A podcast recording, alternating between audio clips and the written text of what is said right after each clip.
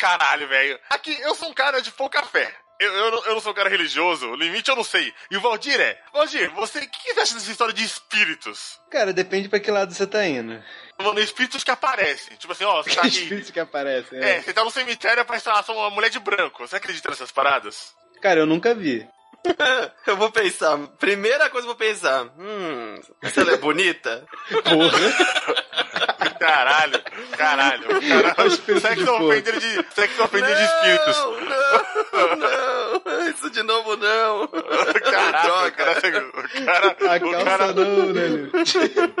Aconteceu uma coisa mega bizarra comigo esses dias. Uma, uma parente da nossa família, ela morreu. Ela era bem velhinha, tinha uns problemas mentais, ela morreu, ok. As pessoas até esperavam que ela fosse morrer porque ela tava muito doente já. A minha mãe tava me contando a história. Que umas semanas, assim, após ela morrer, o meu tio foi sair pra trabalhar de madrugada e o cachorro tava olhando fixo pra um canto da casa, sabe? Uhum. Canto fixo, onde não tinha nada. Aí eu falei, cara, cachorro, o que você tá fazendo? Cachorro? Cachorro. Fale comigo, cachorro. Não desviava o olho, sabe quando o cachorro tá assim, pum, caçador, olhando? Sabe aquele meme do cachorro olhando o bolinho? Não, é pra comer o bolinho. Ele tá. É, Tava Tava, assim. tava nesse nível de bizarrice. Ele tava, tava olhando. Tava olhando o bolinho que nem um louco. Aí quando ele virou assim a cabeça pra olhar, ele viu o vulto, cara, da mulher. Mas ele não viu o vulto, assim, o vulto passando. Ele viu, ele chegou realisticamente metade do corpo dela pra baixo, sabe? Da cintura pra baixo. Caraca, e ele reconheceu ela da metade de cintura pra baixo. Ele reconheceu pelas amava roupas. mesmo ela, né? Porra. Caraca, Pelas ou a ti- roupas. Ou a tiazinha usava aquele avental a vida toda, né? Não, eu acho que quando a gente vira fantasma, a gente não fica pelado, a gente não vira espírito pelado. Quando a gente vira fantasma. Olha a frase, mano. Olha a frase. Eu não sei, quando a gente desenvolve pra fantasma, eu não sei, cara. Eu não sei. Cara, eu sempre achei que a lógica era a seguinte, né? Quando você virava fantasma, é as perninhas que sumia. Não a parte de cima. Nos desenhos assim, nos desenhos assim, a parte da perninha some. Cara, e ele chegou assim, da metade pra baixo pra ela, ele disse pra, pra minha mãe que quando ele irritava ela, ela ameaçava de chutar ele. E o vulto fez, fez um movimento com a perna igualzinho, entendeu? Nossa. Aí, cara, Será que cagou? aí o meu ateísmo fica abalado, né, cara, nesses momentos. Porque quando eu vejo na TV, quando eu vejo na TV alguém contando história de fantasma, ou algum louco, ok, eu ignoro também. Como é que eu algum familiar próximo que eu conheço a sanidade mental e ele está 100% e me conta a história dessa, eu gelo, cara. Eu gelo. Porque, ó, essa pessoa não é maluco, eu conheço ela bem e ela está me contando falando sério. Ela está falando sério. Ela, ela Chorando, porra. né? Chorando, olhando pra você. Rádios, você não sabe o que que eu vi, Rádios. Aí já dá aquela cagada, já dá aquela apertada. Aí, cara, eu fiquei o dia inteiro pensando nessa merda. E minha mãe ficou pensando o dia inteiro. Minha mãe ficou em choque também. E eu já fico, já que eu tô, mano, eu tô meio a, da a sua porra. mãe tem histórias incríveis, né? Pra ela ficar em choque é porque o negócio foi realmente complicado. Aí eu acabei ficando de madrugada, acordado. editando, editando pro madrugatina. É, super. mu- Muito Não, isso boa é normal, ideia. isso é rotina já. Muito boa ideia. Aí, cara, eu fui escovar os dentes. Quando eu fui escovar os dentes, tinha um puta de uma barata gigante no meu banheiro, cara. Caralho, pra onde você tá indo com essa história? Cara, eu, eu, eu tenho um pavor. Cara, eu quero que apareça um demônio no meu banheiro, mas não que apareça uma porcaria da barata. Eu tenho muito nojo. Eu devo ter algum trauma de infância que, que alguém fez alguma coisa com comigo que eu tenho medo, um medo pavoroso, cara. Eu não consigo chegar perto da parada. Eu, eu fico assim, eu fico paralisado. Porra, sua namorada que mata, barato. Cara, possivelmente eu vou mandar ela matar, porque eu tenho um nojo, um nojo tão absurdo que eu não consigo me movimentar. Aí eu falei, ok, não vou poder escovar os dentes no banheiro. Peguei a minha escova de dente, no tipo o Snake, e fui pro quintal escovar o dente no tanque. Você vê o nível de medo que eu tenho dessa porra, de ser inseto. Hum. Três horas da manhã, eu abro a minha casa e eu escovar os dentes no, can- no quintal. Cara, só que o meu quintal, no meu quintal, minha casa parece uma floresta. Tem uma árvore, tem mato, tem planta. Parece a floresta. é, cara.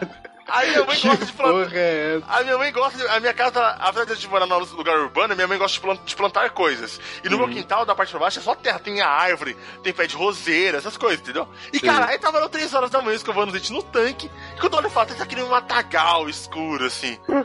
aí, cara, na hora, eu lembrei da história, velho.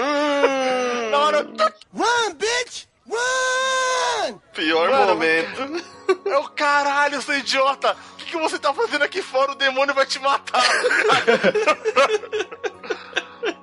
Cara, eu parei de escovar o dente na metade e voltei pra dentro de casa e tranquei toda a casa. Eu imagino, saca quando. Saca filme de terror, quando o cara para aos pouquinhos e vai olhando assim pro lado, saca? É, o tipo- rádio, tipo, ele devagarzinho olhando pro lado, olhando pra casa dele, olhando pra escova de dente. Aí eu falei, caralho, o que, que você tá fazendo aqui fora, seu animal? Você é louco? A mulher morreu, mas tá aparecendo. Vou aparecer pra você também. E eu vou ter correndo pra casa, velho. Olá, bípedes que escutam o nosso querido podcast mensal, semanal, trimestral, anual. Eu não sei quando quiser esse podcast, mas vamos lá. Estamos de volta com mais um episódio do podcast que estremece as janelas do ônibus por causa de 20 centavos. Na próxima eu passo. Olha aí, cada introdução mais lixo que a outra. Quem te viu, quem te vê. Olha aí, ó. Dando cast. Aí não, Lucas Tyson. Olha aí, cara, essa piada é velha, mas ainda tá valendo. Olha aí. Olha o nosso podcast. O podcast que é o podcast, mano. Não, não, próximo passo, cara. Estamos de volta e vocês estão aqui pela décima vez pra escutar o nosso programa. Salva de palmas, gente. Salva de palmas. O décimo cast. Caraca, mano, olha só, olha só. Primeira temporada completa. Olha aí, mano. Estamos aqui. Olha quem vem chegando ali, banhado em sangue de demônios que se esconde atrás do nevoeiro. Sim, senhoras e senhores, é ele, o caçador Limite Final. Olá, universo! Eu sou o Limite Final e chegamos aqui. Olha, você viu que ar de RPG que sai ali da névoa com sangue de demônios no Final Castoso. No... Cast, A gente vai explicar- a gente vai- a gente vai explicar isso no decorrer do cast. Calma aí, segura. Ou não. Ou, ou não, não sei, talvez a gente que a gente esquece tudo na vida, né? E contamos aqui também com a ilustre presença do Imperador Imortal que construiu e destruiu inúmeras civilizações no decorrer de décadas. Desde os maias e suas lanças de madeira até o futuro, o futuro longínquo, onde os aviões foram abandonados e as guerras são travadas em robôs gigantes. Valdir com W! Ah, moleque, me respeita porque eu não sou seus colegas. É. What, what the fuck? Por quê, mano? Qual o sentido disso? É, eu não sou imperador, vocês têm que me respeitar, cara. New before Valdir Kodab.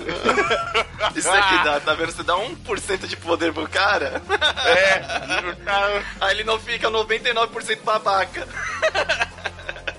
Caraca, o limite tá citando o Wesley Safadão no podcast. Caralho, mano, caralho. Wesley- Puta que Wesley pariu. Você merece, Valdir, você merece. Caralho, irmão. E eu sou o host que passou dias caçando uma jovem garota que vive em um mundo onde existe apenas homens barbudos e testosterona. Cueca pra todo lado. Radnas, alô, amigos. Estamos de volta na próxima passo. Não existe armário nesse mundo, não?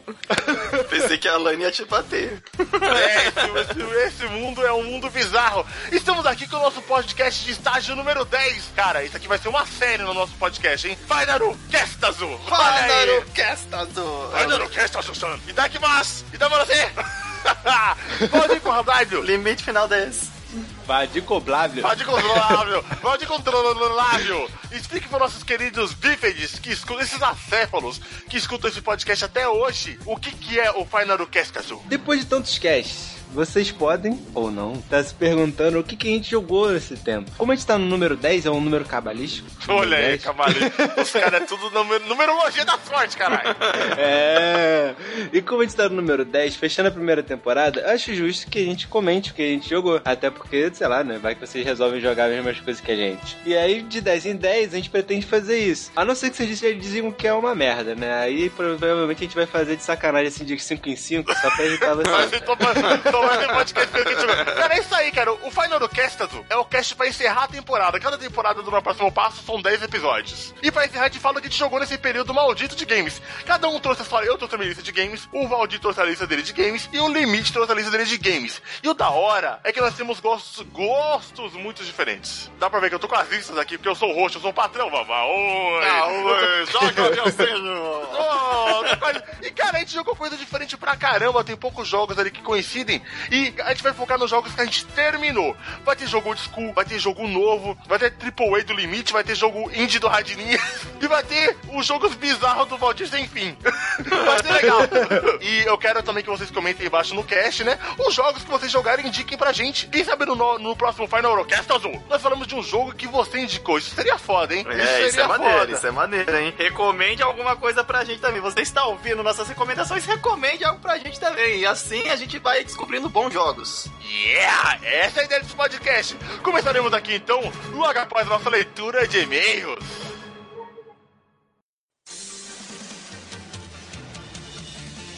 esse meu jeito de viver.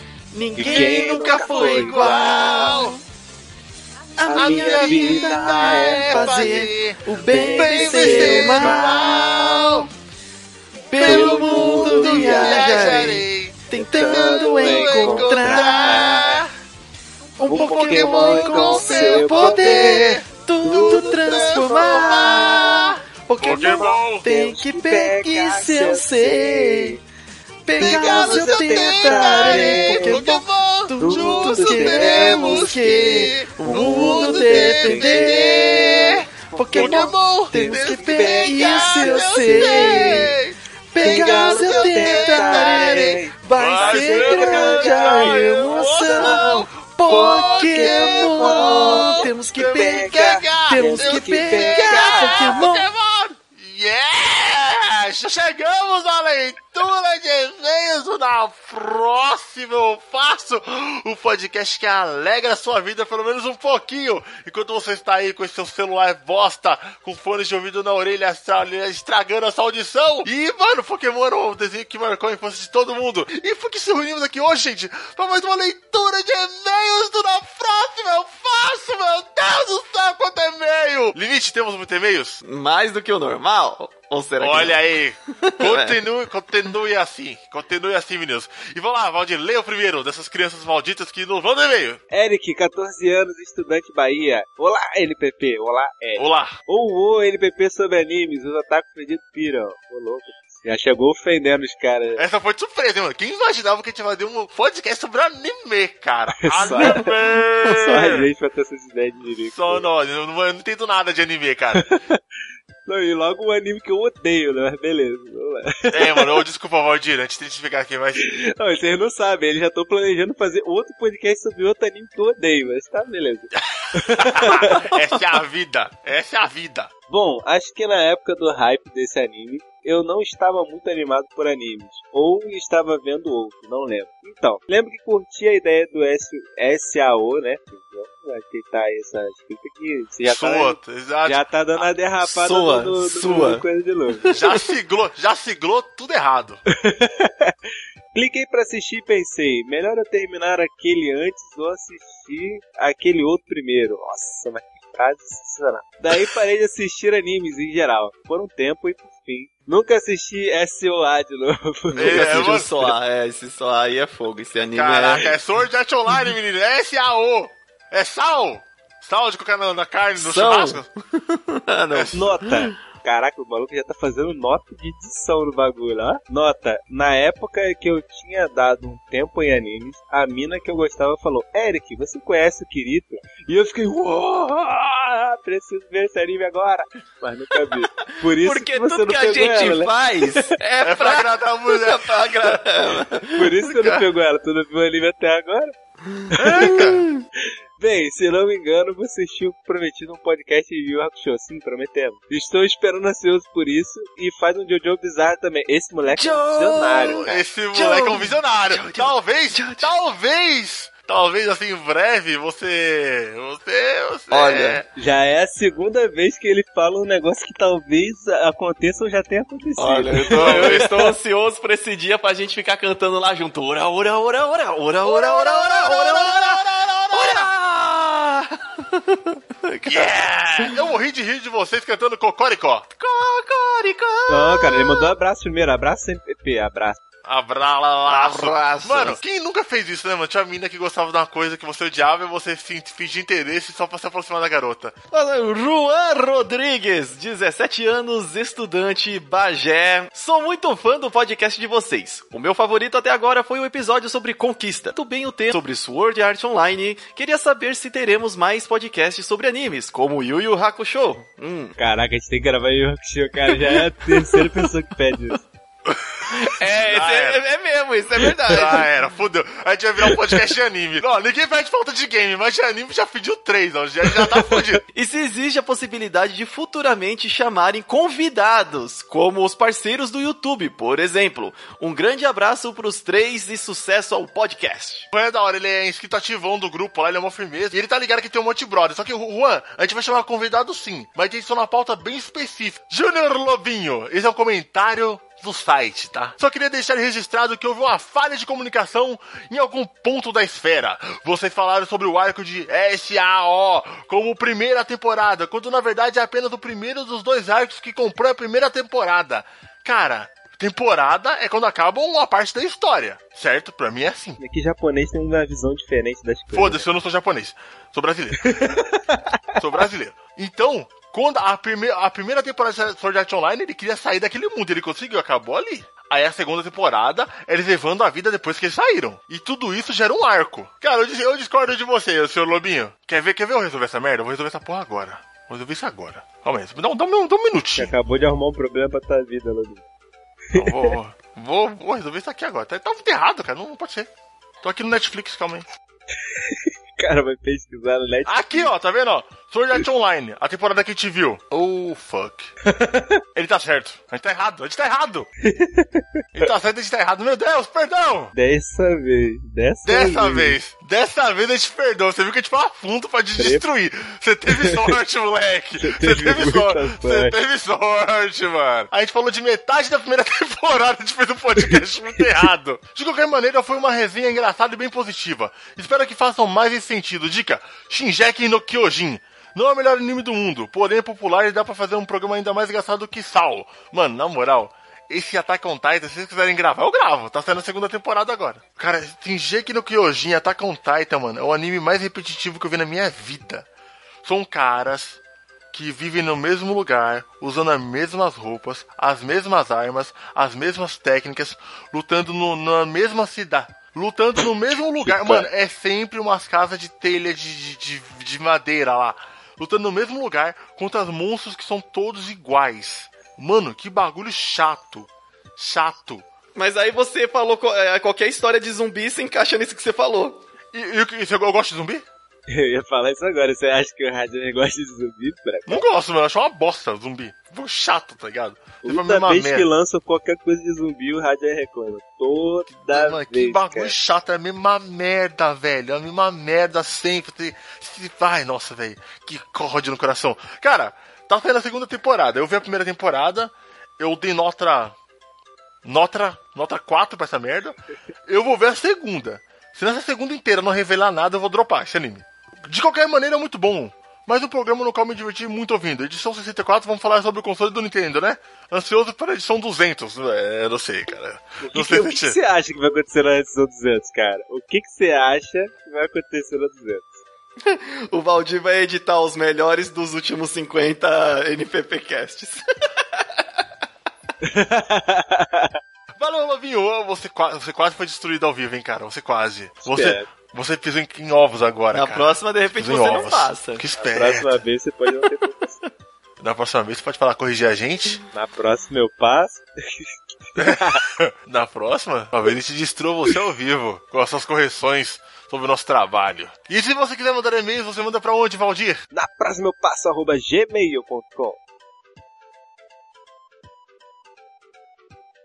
Chegamos aqui de mais uma leitura de e-mails e comentários do site e começaremos aqui com a nossa lista incrível e, cara, limite, limite final. Sou eu. Você é o nosso gar... o, limi- o limite é o cara que vai representar os jogadores que têm dinheiro. Porque mesmo sendo pobre. a lista do limite é onde tem os jogos mais AAA, mais caros de todos aqui. É, PS4, PS4, É, não, PS4, PS4, PS4. É, o, moleque, o moleque tá com dinheiro, tá com dinheiro.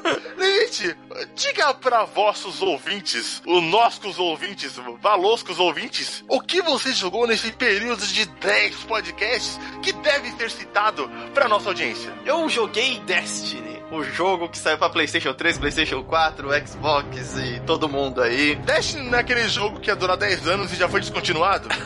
É esse mesmo. É, parabéns, hein, galera. Ô, 10 anos de jogo, caralho. Mas que, que, que, que acredita? Mano, mano, nem o World of Warcraft durou 10 anos, cara. Não, não, não, não, World of Warcraft já, já tá, já tá. O World of Warcraft já tá nessa, nessa pegada. Mas esse jogo ficou famosão porque juntou a produtora do, do Halo e do Call of Duty, que são, eu vou falar errado mesmo. A Bang e a Activision. Caralho, ele errou todas as palavras em inglês que ele falou. falo, mano, o limite. O li- eu, eu gosto do limite, meu nome do O limite é o nosso pronunciador oficial a partir de agora. Qualquer, qualquer texto em inglês e palavra em inglês é o limite que vai falar, cara. A partir. Então, foi que a franquia gastou pra caramba, gastou, gastaram 500 milhões para fazer esse jogo e tal, não sei o que. Peraí, eles gastaram? Peraí, gastaram 500 milhões no jogo ou no tudo que envolve o jogo? Tudo que envolve o jogo. Entre, Ah, tá. entre desenvolvimento, propaganda, marketing, o caramba, quatro. Mas ele conseguiu recuperar, ele vendeu, já ele recuperou essa grana. Porque o jogo é um FPS, eu gostei pra caramba do jogo. Só que ele te- teve diversas mudanças. E olha que eu joguei bastante tempo, a gente jogou mais ou menos uns seis meses. Caralho. Direto assim, sabe? Porque como Radnas, característica do PlayStation 4, Não tem jogos. Ele não tem jogos! então era o que tinha pra... Não, é, não só porque eu gostei pra caramba do jogo, mas porque não tinha outras coisas pra jogar nesse meio tempo. A Sony tava Não de me, zoeira. me surpreende que o Limite não jogou Neverwinter. Ne ah, Neverwinter, eu acho que eu vi lá, mas aí a minha galera tava jogando tudo Destiny, então eu falei, pô, vamos... Aqui Destiny ainda tinha coisas pra fazer. Era di é divertido você poder jogar com seus amiguinhos, sabe? Mesmo quando você não tá muito afim de jogar, mas você entra lá, começa a trocar uma ideia. Mas peraí, o o Destiny, explica pra mim. Ele é um FPS, certo? Certo. Só que ele, ele é meio MMO, certo? Esse MMO de consoles, eu, pra mim, eu acho que tinha que ter uma designação diferente. Porque ele não é exatamente um MMO. Até porque nem tanta gente tem PS4 assim, né? Como é que vai ser massivo se ninguém tem grana pra comprar a porcaria do videogame de 4 mil reais, né, Até tinha bastante, mas eh, uma coisa que eu. Me ajudem a classificar essa característica. Como que você classifica um MMO onde você só pode montar pare de três pessoas e que o único lugar onde você encontra, assim, você pode ir no meio do mapa encontrar outros jogadores, mas esses jogadores não ficam ali seguindo com você mesmo não fazendo parte da sua party. Na hora que você muda de tela, aquele jogador sumiu, sei lá pra onde ele foi. Ele não tá mais te acompanhando. Chama-se chama-se Dark Souls. É, mais ou é, é, Eu também lembrei de Dark Souls, eu fiquei quieto. Então. Você para no canto e vê o nego branco passando assim, você não Ele- pode não, não, interagir assim, com ele. Ele tá ali, mas ele no não tá. Destiny, no Destiny, esses caras até interagem, porque você entra numa tela e tá todos os caras lá que estão online naquela tela e eles estão no seu mundo. Ele não tá te ele não é MMO, por exemplo, que nem eu tô acostumado com MMO de computador. Se você mesmo não fazendo na mesma na mesmo grupo do cara, você consegue seguir e andar do lado do cara tempos e tempos. Muda de mapa, você tá com o cara, muda de só não estão na mesma party. Então sempre tem jogadores no seu mapa. Só que os que não estão na sua party não te acompanham 100% do tempo. Não é um mundo, não é um mundo. Eles, eles passam, pra mim, quando eu vi os trailers, o que me passou a impressão é que era tipo um negócio um universo pra você andar, entendeu? Ah, esse negócio do universo aí. Eu admito, ele é muito grande. Ele tem inicialmente o mapa da Terra, da Lua, de Marte e de Vênus. Ué, só na, na Via Não, Láctea? é, é, só na Via Láctea não, só no Só na sistema Via Láctea. solar. Caralho, caralho, só na Via Láctea. O que, que você quer mais, Valdir? Explica aí o que, que é bom pro seu padrão. Caralho. Não, Destiny, a impressão que tinha é que eu ia, sei lá, pra Não, Andrômeda. então, tá eu, eu nada. concordo, concordo, né? A impressão de que dava era que você ia viajar realmente pra outras constelações, assim, ia ser muito maior do que ele é.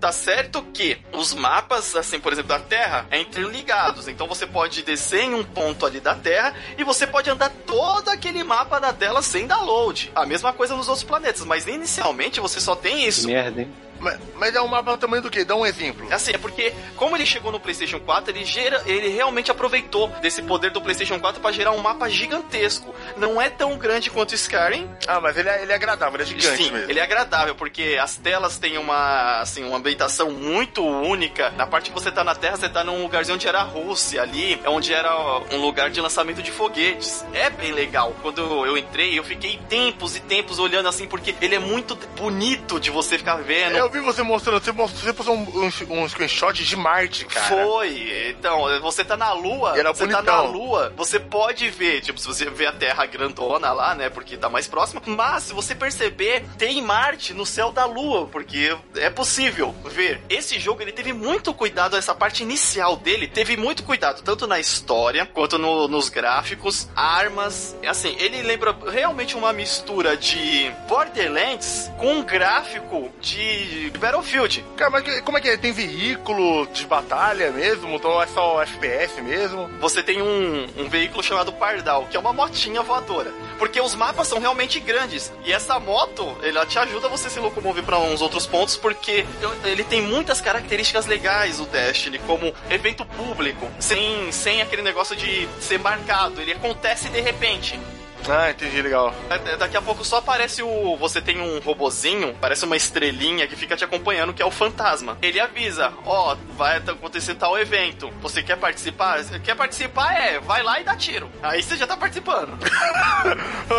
Cara, todo jogo é Vai cair um satélite aqui no meio do mapa, vai começar a dropar bicho pra caramba, e o objetivo é matar tudo que se mexe que não seja seus amiguinhos. Porque não. É, porque a lógica é essa, cai um satélite na Terra, nascem Não, não, os monstros. monstros desse vêm tentar recuperar, alguma coisa assim. É que nem eu falo, essa fase inicial do Destiny, ela é muito bonita. Foram muito caprichados no gráfico, na ambientação, o desenho do- dos inimigos, as armas, a história, ela te captura muito. Só que teve uma virada aí, né, com...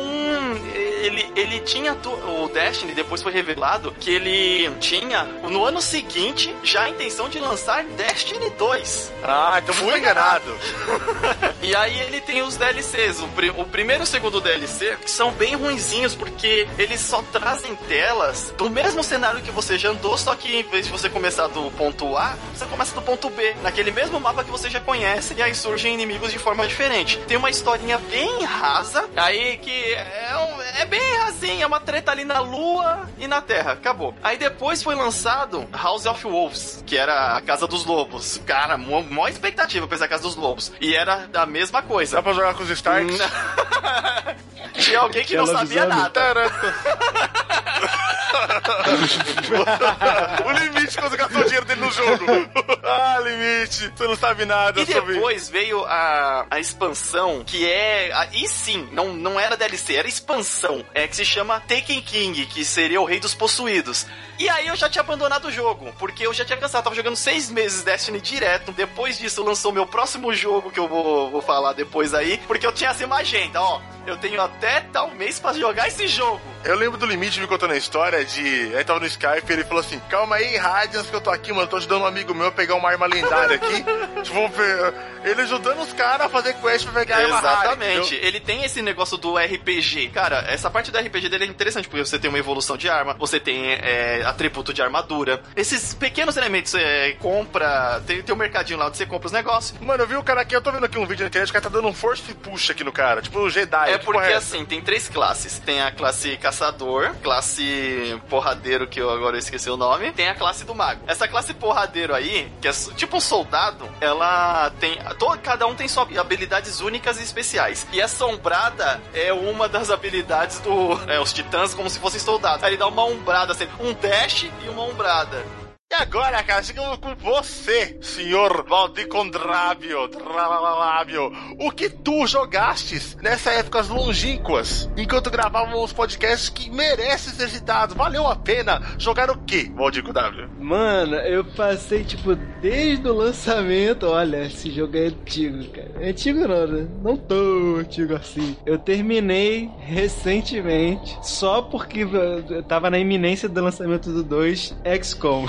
Caraca, cara, olha, você vem falando, Valdir, vem falando de XCOM e você tá ligado que eu nem, eu nem sei o que, que Cara, é, eu né? só vi vídeo na internet só, mas o Valdir fala disso de uma Eu maneira. nem sei o que é XCOM, mas ele fala com amor dessa porra. Então, Valdir, convença-nos a jogar XCOM essa hora, cara. Então, gente, é um jogo de estratégia, tá? Que você tem o seu esquadrão. Inicialmente você pode ter um esquadrão com quatro pessoas. O que acontece é o seguinte: a Terra é invadida por alienígenas e você é a última organização que tá defendendo a Terra desses alienígenas. E, o- e os países começam a investir em você para que você faça isso. Então, se você for bem sucedido, os países vão te dar mais dinheiro. Se for mal sucedido, o nego vai te largar e não vai te dar porra nenhuma. Tem tanta parte de você controlar os personagens no cenário, quanto a- o gerenciamento do quanto você tá indo bem ou mal nesse seu trabalho. Qual que, o que, que tipo de jogo é? Eu tô olhando aqui nos vídeos, ele parece ser um, um RTS. É um RPG tático, só que com mais, com mais liberdade de movimento. Ele é tipo Final Fantasy Tactics ou ele é tipo Age of Empires? Ele é mais pro Final Fantasy Tactics, só que com mais liberdade de ver movimento. como eu sou um cara cheio de referências. As referências minhas dos anos 90. Eita, tô jogando RTS a rodo. É um RPG tático com mais próximo pro Final Fantasy Tactics, até porque Age of Empires não é, é RPG tático, né? É, mas que ele é um RTS vagabundo. Chato pra caralho. Só que é, ele é futurístico, então você tem. Você começa com metralhadoras e depois você pode passar pra, pra laser. E aí é importante porque eh, dizer isso porque você vai ter que pesquisar a ciência, né?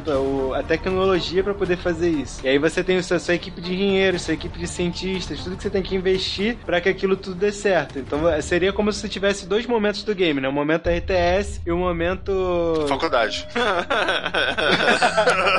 o momento RTS e o momento RPG tático, que é o momento do combate, né? E aí você tem robô gigante, você tem alienígena de 4 metros de altura, né? Que dá vontade de você sair correndo em vez de enfrentar Ah, isso que eu ele. ia falar, porque eu tô vendo o vídeo aqui, os caras estão matando um ZTzinho muito churuca, cara. Ah, você tá vendo a primeira fase, Eu né? tô vendo mano? aqui, eu- é. Depois tem um bicho que se você atira nele, ele corre na tua direção. cara. Eu tô, eu tô vendo aqui os vídeos de. Os caras lutando com os bichos muito pequenininhos. Parece que. Tá ligado? ET Bilu? Os caras tá matando ET Bilu. Baixinha. Mano, tem, uma, tem um alienígena que é uma aranha gigante, que se ele te matar, você, ele- o seu personagem vira um zumbi e começa a lutar contra você, sabe? Olha que foda. Só que, tipo assim, se o seu personagem tiver 3 de vida, ele, quando ele vira zumbi, ele tem 10 de vida, sabe? Ah, ele fica. Aí você fica em, em pânico. Só que quando esse bicho aparece, já tá com míssil, granada, tudo tem direito pra ele morrer logo. E ele tem mais liberdade de ação. É, apesar dele ser tático, ele não fica. Eu tô olhando aqui, ele não tem aquele esquema de xadrez do Final Fantasy Tactics. Ele é bem. A movimentação é bem fluida. Sim, sim, por isso que eu falei, liberdade de, de movimentação. E você tem quatro tipos de, de classe diferentes. Tem o sniper, que aí, obviamente, ele vai estar com uma, uma- um rifle de alta distância, né? Só que ele tem é, habilidade de reconhecimento também, né? Você tem duas árvores de, de evolução. Uma de movimentação e uma de pra causar mais dano. Se você fizer de movimentação, você pode ter um itemzinho lá que é tipo um radar. Você taca no meio dos caras ele, ele revela a área. Se você fizer de dano, você vai atirar de 50 metros de distância e vai matar o cara com um tiro só. Mas você também pode misturar. Pode ter essa parada do, do reconhecimento, mas ter um pouco mais de dano. Então fica interessante. Você tem também o, o Scout, que ele é, é o cara que vai sair correndo na, na linha de frente com, com a 12 pra matar os caras mais rápido e vai sempre estar com, a, ca- com a cabeça na frente né, pra tomar o tiro. Vai ter o Heavy, que vai ter as armas pesadas. Ele tem uma metralhadora tipo do Rambo, saca? E tem um lança-míssil. Aquela ponto 15 lá. É, tipo Derruba isso. helicóptero. Tem o suporte também, que é basicamente o médico do time. E ele vai curar ou fazer uma nuvem de fumaça pra você ficar protegido. Esse você controla. Esse. Você controla os personagens de um em um, né? Aham, de Ah, um. em um. tá, isso. Mas você pode alterar entre eles na hora que você quiser. Tipo, não tem ordem de turno igual no Final Fantasy X. Hum, entendi, não tem sistema de velocidade, né? Eu tô olhando aqui, eles são. Cara, os gráficos são bonitos até. Se você pode dar um Sim. zoom, você pode dar um zoom absurdo, né? Ficar vendo os bonecos de perto, ou você pode ficar Aham. vendo com a visão de cima mesmo, tipo. Tipo Final Fantasy Tactics mesmo. Uhum. E ele tem. Ele E tem cena aí- de CG no meio da batalha, de cutscenes, no É, meio pô, da o cara batalha. dá um tiro aqui, acontece uma animação mó bonita. Sim, cara. É maneiro quando ele vem uma animação, né? Câmera lenta, você com o sniper, 90% de chance de acertar e pum! Aí o tiro vai lá pro planeta Terra, saca? Cara, ô Valdir, eu, eu. Você. Você é um cara que gosta de de tática que nem eu.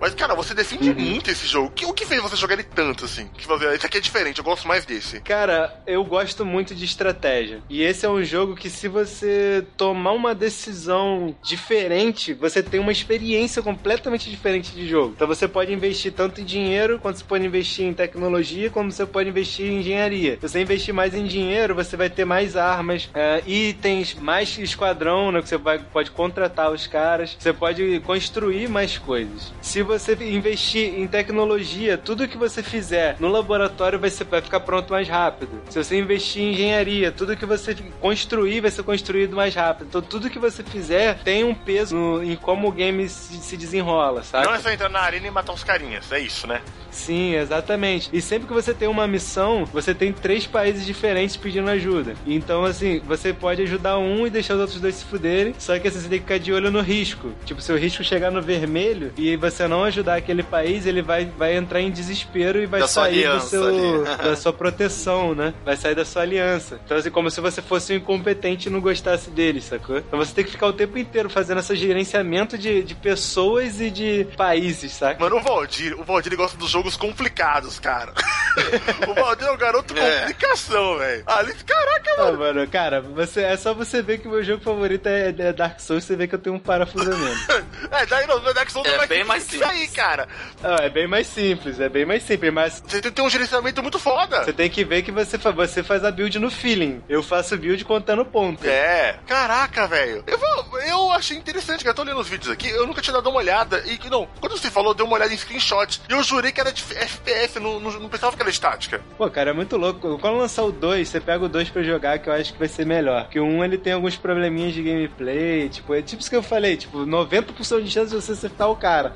O seu boneco tá mirando pro cara. E aí ele acerta o teto, cara. Eu fico muito puto. Ou então, tipo, você, você manda tirar, você acertou o tiro, mas seu boneco tá mirando pro outro lado, sabe? Eu tô, eu tô olhando aqui pelos menus, eu tô vendo que cada cara tem sua técnica. E os caras carregam mais de uma arma em batalha, né? O, o principal, né? Os principais, tirando o heavy, você tem pistola e arma principal. Aí pode ser metralhadora, sniper ou a, a 12. E o heavy, ele, ele vai carregar sempre uma, uma super metralhadora e um lança-míssil. Cara, eu tô vendo aqui, eu acho que esse é o Heavy que tá atacando agora. Ele tava mirando e pra, e pra. É muito legal que tem uma mira que funciona assim. É, sabe quando você vai jogar granada e faz aquela linha de movimentação pra onde? De onde a Aham. granada vai e onde ela vai quicar no chão? Então, Aham. aparece essa linha, certo? E mostra na, na onde a- a- o tiro do Heavy vai acertar, mostra a redoma do campo de acerto. E, cara, é muito legal porque ele ficou mirando aqui, né? E mostrou campo de ação que era gigantesco. Gigantesco, cara. Ficou, ficou aquele círculo, tipo o Vagrant Story pra quem jogou. Aquela, aquela redoma, mostrou, ó, a sua bomba vai, vai estragar toda essa região. Ele tacou, né, foi câmera lenta, assim, uma granada de plasma, assim. E aí arregaçou todo mundo, cara. Achei legal, legal, cara. E é maneiro também, cara, que tipo, você não, não pode sair tacando de qualquer jeito. Porque se você tacar de qualquer jeito mesmo, você pode tanto destruir o seu cover, tipo, você ficar na merda, ficar, tipo, seu boneco em pé no meio do campo de batalha, ou você pode atingir o seu amigo, tipo, É, matar que o nem seu eu vi, tinha um cara aqui com a sabe? metralhadora, ele foi atirar, destruiu, tipo, o canteiro de flor que ele tava, que ele tava se protegendo, ficou totalmente exposto. Cara, o cara tava se protegendo canteiro de flor, também tava errado já, né, Não, mano? mas aí ele tem meia proteção, né? É, Tem, tem essa parada também, meia proteção e proteção completa. Cara, é aí, mano. Ele é, XCOM é um jogo legal, cara, vai ser interessante. E ele tem esse tem um sistema de gerenciamento. O que você falou que é importante é o gerenciamento, né? Desse negócio de, de facções e de pra isso, uma coisa. Você, Uhum. gosta, você gosta disso, né? Tem, deve dar um trabalho desgraçado pra administrar isso, cara. Pô, você pode jogar na doida também, cara. É, e as partidas disso aqui devem demorar a hora que você tá numa estratégia assim, putz, se eu fizer uma cagadinha, é tipo Mano, nada. tem uma nave, tem, tem uns lances assim, tipo, tem os alienígenas e tem os robôs. Tem um disco voador, mini disco voador que aparece. Quando aparece, é barata voa, só que tipo, o nego sai correndo. aparece ele, eu já entro em desespero, começo a colocar todo mundo em cover completo, assim, tipo, em volta do bicho pra tentar atacar tudo que eu tiver. Míssil, granada, porque se ele atirar em mim, já era, meu irmão. Só pra aprofundar na, só pra aprofundar na jogabilidade aqui. Quando você tá numa batalha, você pode salvar no meio dela ou não? O save é automático. Se por acaso tá jogando uma batalha, tem coisa aleatória? Uhum. No mapa tem cinco inimigos pra você matar. Você tá matando aí, quando você matou o terceiro, aparece um batalhão com sete, do nada. Sim, sim. Ah, tem essa legal. Você, você dá, dá pra você ter uma noção do que, que vai acontecer porque você escuta o barulho que os alienígenas fazem, da comunicação deles. Então você sabe assim, pra essa direção tem gente. Mas assim, você não sabe quanta, quantas pessoas tem. Ah, o mapa fica escuro, né? O mapa escuro. tô vendo aqui. Fica escuro. Tipo Age of Empires. É, tem fase que o cara cai da nave no, no teu lado, sacou? Tipo, você tá assim andando, aí você passa o turno e o cara cai do seu lado. Aí você fala, fudeu. Eu tô vendo um vídeo aqui, cara, de um canal que eu acompanho, é World of Long Plays, capítulo número 9 do, do Long Play de XCOM, o Enemy Unknown. Eles estão Uhum. tentando invadir um casarão aqui, cara, e tem muito bicho lá dentro, e os caras tá aqui na porta, fazendo mocota, tentando matar um bicho que tá lá dentro, cara. Não, e é louco porque, tipo assim, você, você falou, né? Ah, tinha um ETzinho aqui, porra. Ah, esse ETzinho aqui de. Pô, aí caiu um muton, é um alienígena brucutu, tá ligado? O bicho, o bicho parece John Cena. John Cena! E aí, além dele ter uma- uma- um rifle mega poderoso, Nossa. ele taca granada. É o? Nemesis, caiu o Nemesis no meio da, da treta. Deve ser um E inferno. tem o, é, e tem o Berserker, que é o Muton que, que só luta de, de curto alcance, sacou? Ele dá soco em você. Só que é o seguinte, você atira nele, ele fica puto, bate no peito e sai correndo na sua direção, sacou?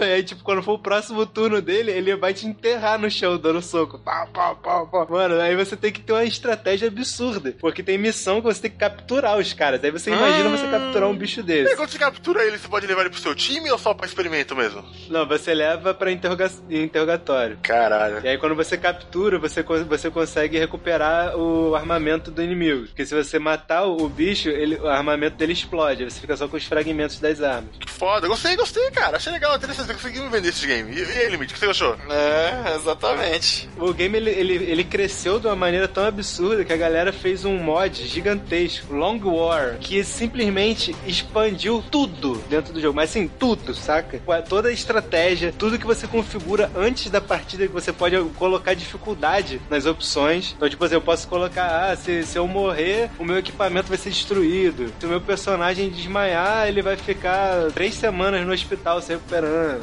Nossa. É, muito louco, cara. Esse Long War, ele faz o jogo durar, sei lá, um ano, sacou? Meu Deus. Uma partida, assim, pra chegar no final do game. Caraca, que loucura. Ele expandiu tanto pra ficar mais difícil quanto pra ficar mais divertido. Porque, por exemplo, quando você perde um país, por padrão, você não tem como recuperar ele. No Long War, você pode fazer uma missão pra recuperar a confiança dos caras. Quantos estágios até che pra chegar ao final? Como que é o esquema de salvar nesse jogo? Vai depender de como você desenvolveu a tecnologia. Porque você vai depender de algumas tecnologias pra você conseguir chegar na nave mãe dos caras. Você vai, vai fazendo missões aleatórias em- ao infinito até você conseguir desenvolver o que você precisa, tipo, os requisitos, saca? Mas não é nada assim que no início do jogo vai te falar, ah, você precisa desenvolver isso aqui, não. Você vai se virando, saca? Saquei, gente. É isso aí. XCOM, um baldio que eu dava e consegui me vender, cara. Achei interessante. Gostei do que eu vi, cara. Gostei. Acho interessante porque é difícil ter um, um- um game de, de tática decente hoje em dia, cara. Uhum. Na hora que o Valdir joga isso daí há anos, ele nunca nos vendeu, né? Pra... Ah, vocês sempre reclamam de estratégia, né, cara? Olha só! Mas que, é- que Como assim? Meça as suas palavras, parça! Você é louco falar um bagulho desse? Qual foi o último jogo de estratégia que você jogou? Caraca, estra... o RPG não contém estratégia?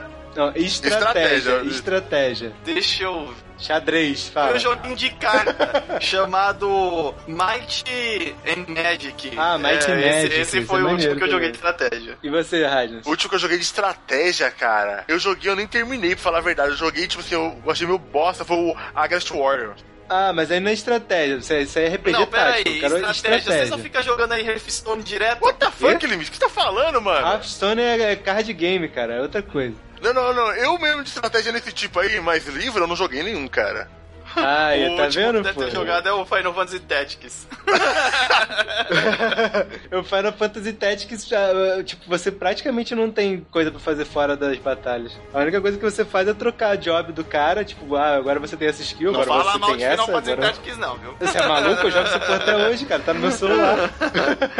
Welcome back, Commander. Agora, it's me, Radinolas. Mi- Minha indicação. Caraca, mano, lá. Olha, eu, quando esse podcast for no ar, possivelmente já vão ter feito 30 anos. 30 anos. E, cara, eu jogo videogame desde a segunda série. Desde Fictitinho. E, cara, eu já joguei muita coisa, já fui pra muita vertente de game. E hoje em dia, poucas coisas me impressionam. Raramente eu pego um jogo e falo assim: Meu Deus, você tem que jogar isso, cara. Nossa, que jogo maluco. E, cara, o Core, do, do canal Core das Antigas, ele me indicou um game, um RPG. RPG no molde RPG de turno. O jogo se chama Lisa, The Painful. Vocês já ouviram falar? Você já falou dele pra caralho. É. O que a gente ouviu falar foi o que você falou. Cara, esse game, ele é fantástico, ele é fantástico, ele é de uma trilogia. O cara que criou a primeira versão do jogo, ele fez um RPG Maker, é Lisa The First. Tem na Steam o Lisa The Painful, que é o segundo game. Eu joguei esse segundo game. O que consiste no jogo de Lisa? Quando o Corey contou o plot do game, eu falei, cara, eu vou ter de jogar isso, porque deve ser muito bizarro. Imagine um mundo onde foi gerada uma doença, todas as mulheres morreram. Todas as mulheres morreram. Todas. Cara, é um mundo onde todas as mulheres morreram e você é um brucutu, o, o Bert, e você acha. Ah, é, isso não é spoiler, tá, gente? Isso acontece no começo do jogo. Você acha um bebê. Do nada, você tá andando e você acha um bebê chorando. E é a Lisa, é a última pessoa, a última mulher do planeta. Caraca, velho. Cara, esse jogo é muito legal porque aí quando ele começa com essa história bizarra, você achando esse bebê. E o personagem principal, o que ele decide fazer? Cara, um mundo cheio de homens.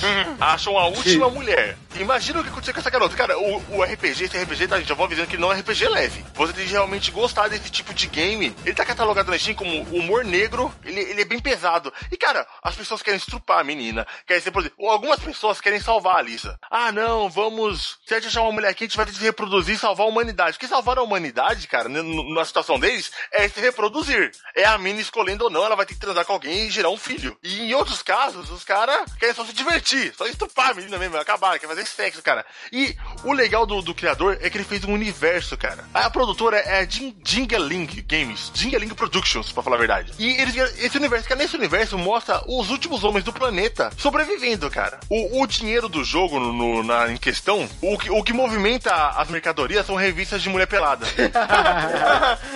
Virou a moeda do. do...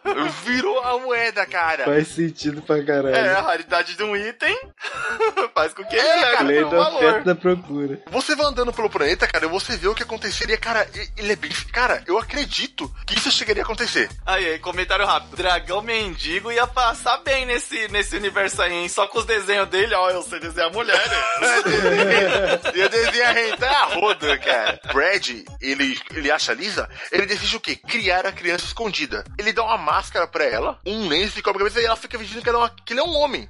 E fica ele e mais, mais quatro amigos deles escondendo essa criança por vários anos. Até que cresceu o Bilks. Cara, quando chega na adolescência dela e, os, e os as pessoas já estão ficando velhas, descobrem sobre a Lisa e sequestram a Lisa. Sequestram ela. E você entra nessa jornada pra ajudar o Brad a localizar a Lisa. Só que essa jornada, ela é muito punk, porque você começa a conhecer um mundo devastado sem mulheres. Cara, nesse mundo, você começa a achar prostíbulos, bares, academias, gangues, tudo, tudo. E ele tem aquele sistema de batalha em turno, de, de RPG em turno. Só que lembra muito Legend of Legaia. Ele é uma mistura de Legend of Legaia com Final Fantasy. O Brad, ele é o. como se fosse um monge. Ele luta usando os punhos. Então você pode fazer combos com X, A, B, X, Y, X, B, A, pra fazer combos, montando combos. E você pode dar Hadouken, Shoryuken, voadoras, tem samurais, tem vários personagens. Porque é um mundo, como tem, é um mundo sem mulheres, você.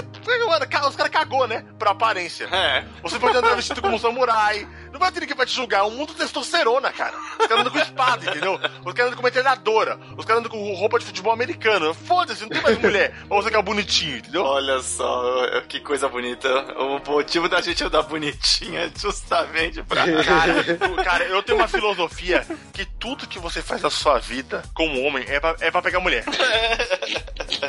Eu já ouvi essa teoria em algum outro lugar também. Tudo, cara. Tudo que você faz, cara. Você toma um banho, você, feito- você corta seu cabelo de jeito legal, você aperta com um instrumento. Você sempre pensa, será que eu vou conseguir mulheres com isso? É isso, cara. Cara, eu nunca joguei videogame pensando nisso, cara. O que? Não, cara. Videogame da escultura. Querendo ou não, cara. Videogame da escultura pra caramba, entendeu? Você fica, você fica um pouco intelectual jogando videogame. Você aprende coisas novas. Sim, cara, mas você, quando você era moleque, você pegou um videogame e falou assim: Caraca, eu vou pegar muita mulher com esse Na videogame. verdade, tá parte você tá pensando em mulheres, cara.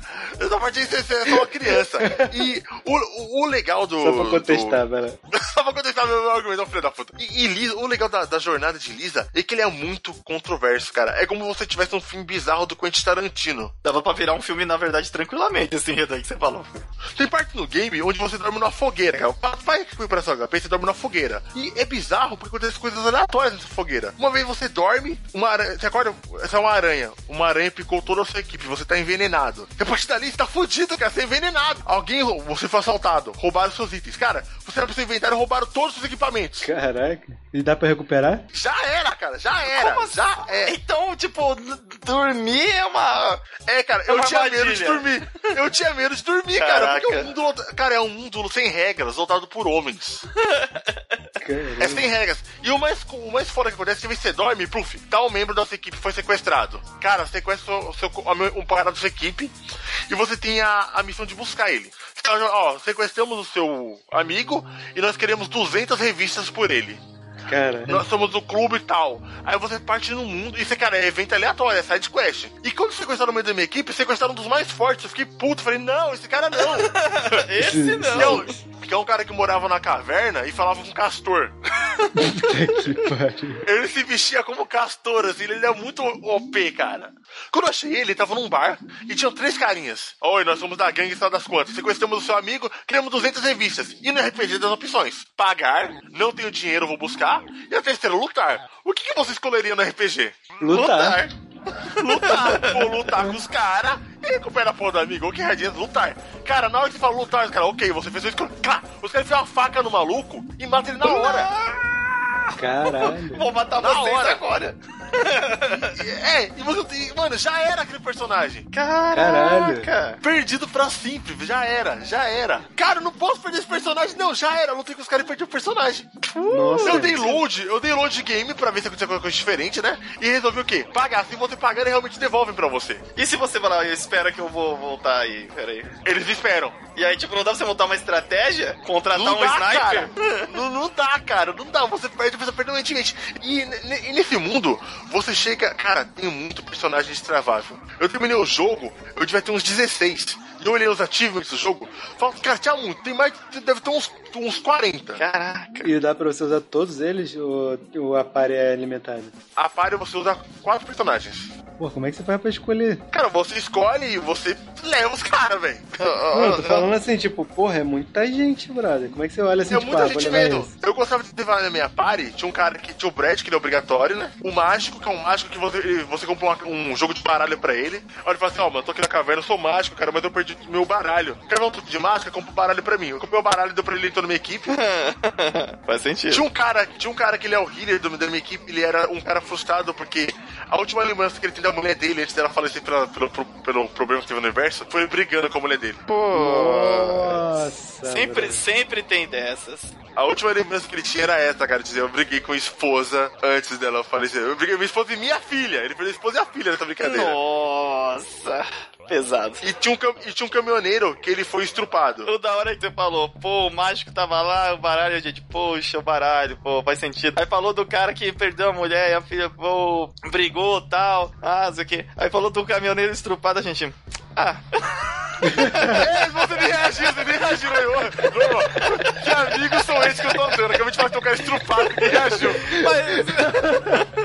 Não, Porque, tipo, você, você contou várias histórias que qualquer pessoa vai se identificar. E essa foi, tipo, muito aleatória, cara. Assim, outro nível não, de não, aleatoriedade. mas a gente sabe? teve uma reação de que não só foi tão aleatório que a gente, ah, acontece, né? Caminhoneirinho aí, bonito, com a bunda depilada. Limite. Você tá forçando só um pouquinho. Contenha sua sexualidade nesse podcast, bicho. Tô falando nada. Jogue Lisa, cara. Eu não- posso contar mais pra não estragar. Eu já tenho até alguma uma parte da história, mas que é uma parte tão. Ainda não, não vai afetar a sua experiência. Não vai afetar a sua experiência, cara. Então jogue Lisa. Depende, tem na Steam aí, tá barato e tem expansão também. Voltando à nossa trindade das indicações, voltamos pro iniciante, limite final. Vamos lá. O que, que, tem, que, que tem mais aí de- dessa corja de games malucos que você jogou?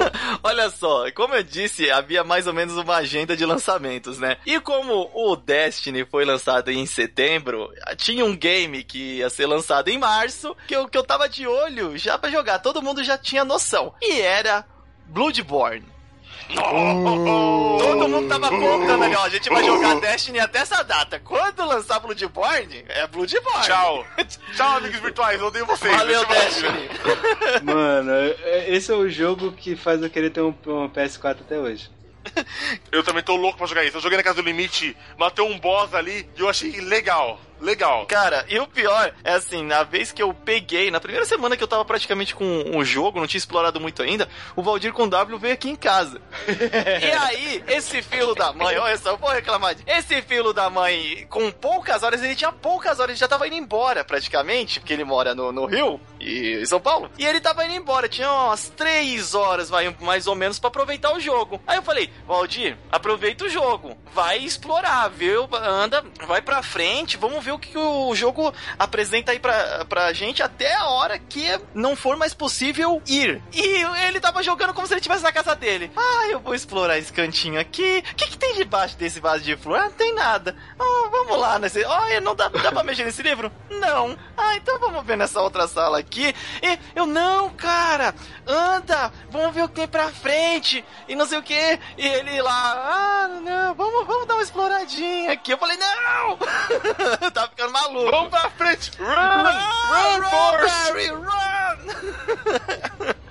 O limite queria que eu ignorasse os inimigos, cara. Porra, mano, eu joguei Dark Souls, eu matei tudo que apareceu pela frente, cara. Eu não ia conseguir Na fazer tua isso com Bloodborne. casa, com tempo pra jogar, seu filho da mãe. Cara, mano, Ele já você- tinha passado é no o lugar. problema? Eu vou, eu vou denunciar o limite agora. O limite ele queria se divertir enquanto eu estava jogando. É esse que é o problema. Seu filho da mãe. Não, eu tava querendo Quem justamente tava que você. era eu, porra. Eu queria que você visse mais partes do game. E, e não, tipo, que ficasse ali explorando. Explorando enquanto você tá jogando junto em casa com tempo, tranquilo. Mas então, vamos lá. Bloodborne. Bloodborne. Bloodborne. Ó, aqui, ó, já vamos falar, a gente já falou que a gente é fã da série Souls. E, cara, ó, eu fiquei triste com uma coisa em Bloodborne quando eu vi. Eu gosto muito de fantasia medieval, medieval. Dark Souls me pegou porque ele é o melhor simulador de combate medieval da Terra. Exato, ele tem. Quando eu vi Bloodborne, eu já vi um negócio mais ali europeu, tinha arma de fogo. Exato, século 17 ali, mais ou menos. Ele, ele parece essa época. Eu dei uma estranhada. Então, ele é fantasia, tem realmente toda essa ambientação ali da- do, século XVII europeu, gótico. Ele é diferente dos outros jogos da série Souls, porque uma, ele é o primeiro da, da nova geração, né? PlayStation 4, então ele já apresentava gráficos muito mais bonitos, o game tava muito mais eh, trabalhado, polido, pra você realmente colocar ali. Porque eu jogo Dark Souls 1, eu gosto muito, mas eu sinto que ele é um game completo. E aí eu jogo Dark Souls 2, eu sinto que era o que toda a mecânica do que Dark Souls 1 era pra ser, mas não tem uma história que te leva tanto assim, não, não apresenta tantas coisas interessantes quanto o Dark Souls 1 apresenta. Não, cara, a imersão de personagens e de história do Bloodborne é muito mais agressiva. O, o Dark Souls, ele, ele é um negócio que você tem que correr atrás. O Bloodborne, ele joga na tua cara. Teve uma quest que a gente teve que salvar o- o- a mãe da menininha que eu fiquei mal, cara. Caraca, e você acredita que até hoje, assim, essa é uma coisa que aparece bem no começo, o pessoal mesmo que vai jogar não, não estraga. Você encontra uma menininha que tá na janela, você não vê ela, ela só fala com você através da janela e fala se você pode resgatar a mãe dela, procurar a mãe dela que foi buscar o pai dela. E o Bloodborne é assim, se você está numa noite de caçada, é o que o pessoal do jogo te fala ali. E nessa noite de caçada, todas as portas são fechadas, os monstros dominam aquela área ali e os caçadores saem para naturalmente caçar os monstros. E você é um caçador. Bom, o jogo ele, ele parece muito o, o Dark Souls, só que ele é muito mais rápido. Você tem muito mais agilidade do que é Dark Souls. Por quê? Você não tá vestindo uma armadura. É simplesmente um, um sobretudo ali. É quase um Van Helsing. É bem Van Helsing É, mesmo. o que você tá Bem usando. Caraca, eu tô, olha que coincidência, eu tô vendo um gameplay do Six Flags e ele batizou o personagem dele de Van Helsing. Não é à toa, cara. Você sente muito isso, você sente muito o ambiente de Van Helsing. É, porque não só na, nos monstros que aparecem, mas o seu personagem remete muito a isso também. É legal porque bom, eu já joguei o Demon Soul, joguei o Dark Souls 1 e 2, e você tá tão acostumado àquela ambientação medieval que nem o Radinas falou. E você entra em uma ambientação totalmente nova, com uma realidade totalmente nova que é sem escudo. Todo. Caraca. Cara, e isso pra, na, foi uma coisa difícil de se adaptar no começo, porque você tá acostumado nos Dark Souls andar com escudo, porque você tá entrando em becos escuros e tal. Aí tem toda uma diferença que o personagem também, ele é, parece mais alto no Bloodborne. Ele parece mais magro e mais alto, e ele tem muito mais agilidade, que ele já não rola mais. Ele dá um quase que um dash pro, pro, pros lados pra esquivar de tiro, de facada. Do que for, né?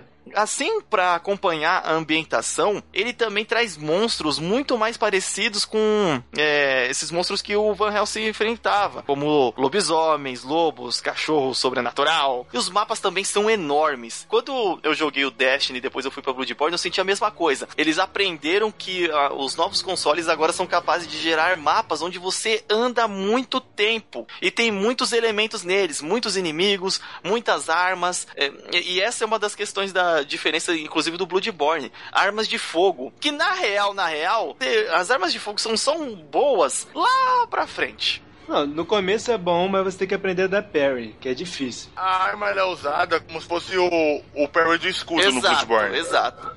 E é bem mais difícil de acertar. Bem mais difícil. Não é, não encaixa em, em qualquer inimigo. Na verdade, a maioria dos inimigos não encaixa porque os ataques deles também são diferentes. Ainda assim, é um jogo muito gostoso pela, pelo desafio. Você não pode entrar no meio. Não é, não é God of War. Não é sair é, batendo em todo mundo, Rodando. rodando e girando, batendo em todo mundo que você vai se prender. Não, vai cercar aquele monte de inimigo em cima de você e vai te matar. O cara que fez o do Dark Souls, ele é fissurado em Berserk e ele deixa pequenas referências ali do mangá. E o próprio Dark Souls 1, Dark Souls 2 e Demon Souls fazem referências um ao outro, sutilmente. Uhum. Só que conhece a franquia a fundo que vê ali, puta, que coisa foda, olha que legal. Ele fez aquele jogo. Bloodborne, ele toca na série? É, não. Ele só toca na série pelas similaridades, como o modo que você evolui a arma. Sei lá, mas nem tem história, nada, nada, nada. Não tem um item, não tenho nada, nada, não, tem uma palavra. Não encontrei nada de referência enquanto eu, eu jogava. Nem inimigo parecido, alguma coisa de falar do protagonista ou de história. Enquanto pelo menos eu estava jogando, eu não senti em nenhum momento isso. Você tem uma parte ali. Na verdade, eu digo até que Bloodborne ele parece muito mais com Demon Souls do que com o próprio.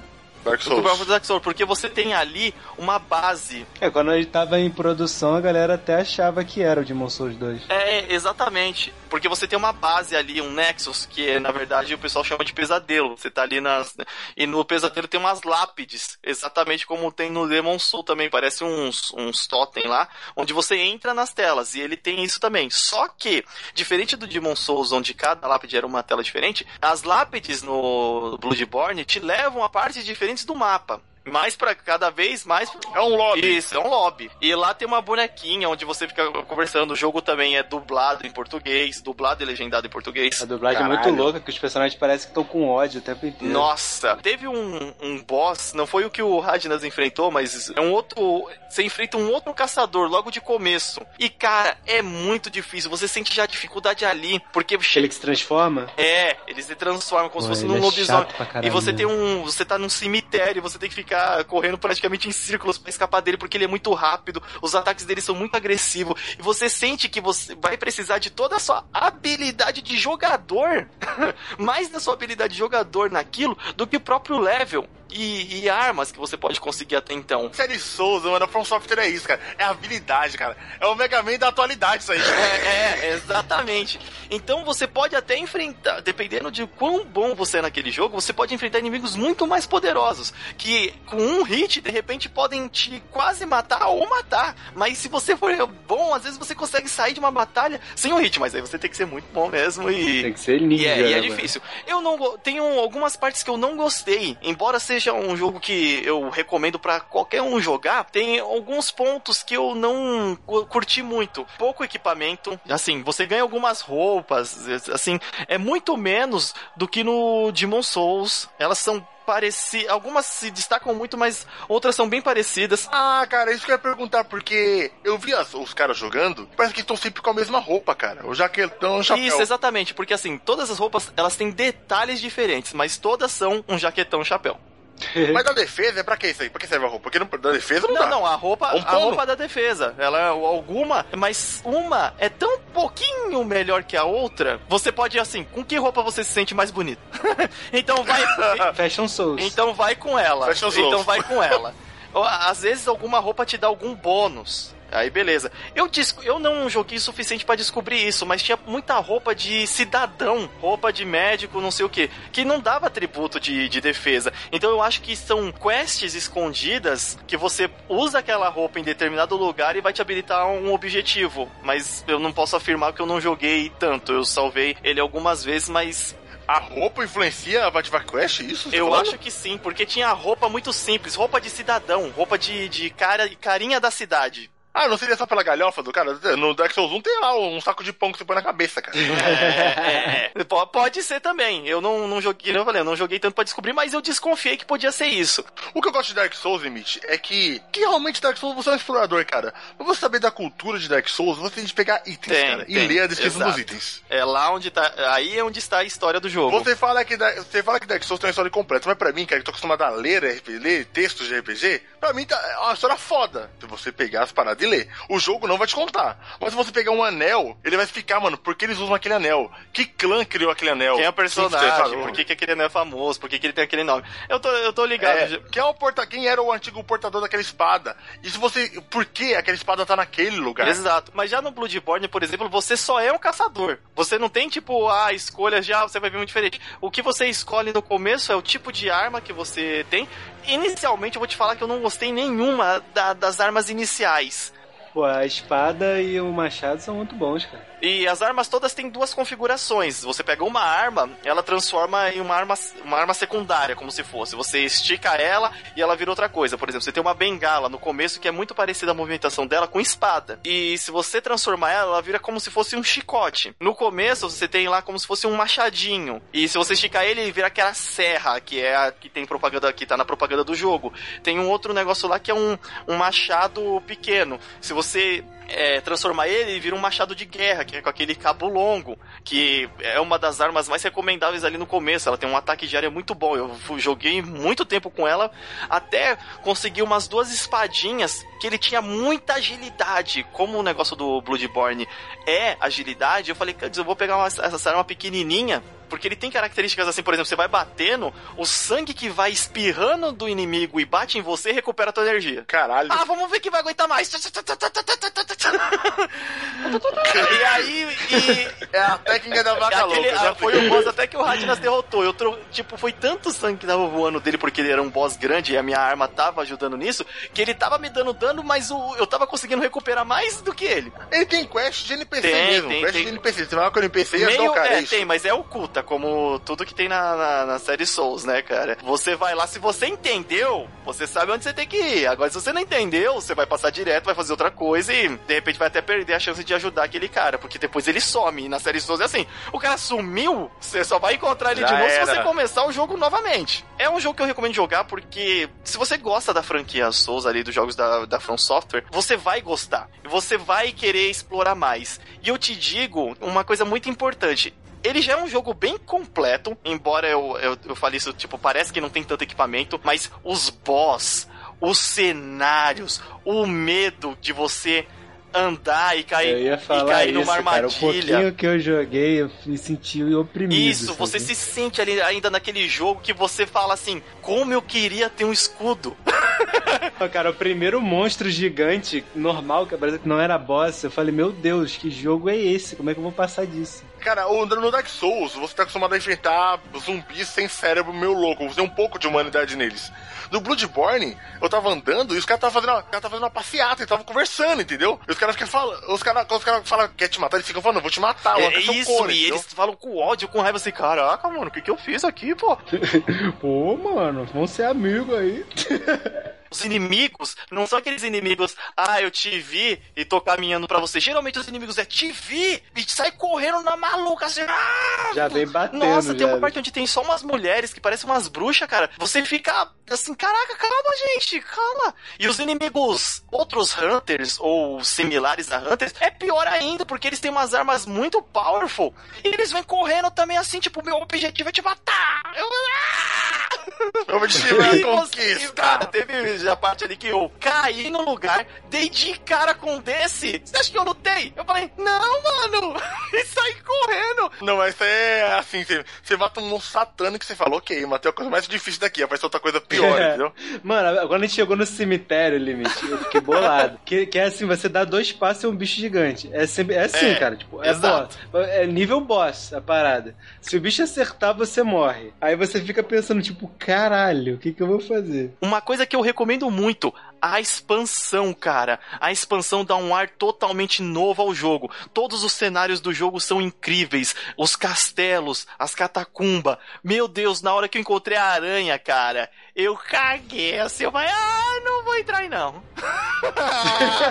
você tá num castelo, na hora que você entra na porta tem uma gigantesca e pequenininhas do lado. E ela tá aberta estilo aquela aranha do Zelda, tá ligado? Do Ocarina of Time. Uhum. Abertona. Aí você... Aham. Não. Não, Vou dar não, volta não, não tô ali. não. Vou pedir ajuda, eu volto. Mano, todo inimigo, você não vai saber como que ele bater. Mas na hora que ele começa a bater, você fica, ah, caraca, não era pra bater assim não, senão é uma aranha. A variação de inimigos é muito grande. Você tem lobisomem, você tem aranha, você tem bichos que eu não... Parece aquele Marte Ataca, tá ligado? Uns, aqueles cérebros lá. É, que, Caralho. extremamente Boa peri- Mas é extremamente perigoso esse bicho. Tem pulgas gigantes. Os boss são todos incríveis, assim, e geralmente são muito maiores que você. E aparece até um pouco com mais frequência, porque todos os inimigos ali, eles são da sua estatura um pouquinho mais alta pra, ma pra maior ainda. Então tudo te oprime, tudo te, assim, te deixa, ó, toma cuidado, não vai meter as caras aí não. Hello, good hunter. I am a doll, here in this dream to look after you.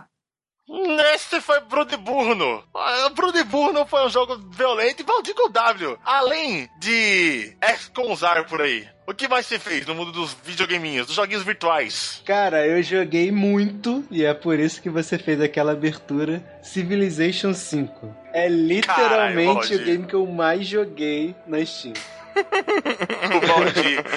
Ele tá preso nos anos 90, cara. Esse aí já foi em bares. Esse aí já foi em bares. O Val- Cara, eu, cara, eu, eu, eu não presto pra esse tipo de jogo. Eu já tentei jogar. Eu tenho aqui, ó, World of Warcraft, que eu comprei. World of Warcraft não, Warcraft, desculpa, Warcraft 3 eu tenho aqui. Que é, que é RTS, cara. Só que, meu, eu não consigo, eu perco a paciência. Por quê? Você tem que ser multitarefa. Você tá cuidando de uma equipezinha aqui, aí você tá vendo o seu resto do exército atacando lá. Tem a galera catando minério ali. E tem um inimigo atacando da esquerda e um da direita. Você tem que fazer mais personagens. E você tem que cuidar da cidade. Cara, não dá. É muita coisa ao mesmo tempo. Valdir, mostra aí por que o seu cérebro entende Civilization o meu não. Me explique, cara. Cara, Civilization. Como é que, cara, como é que eu vou fazer o seu cérebro entender Civilization?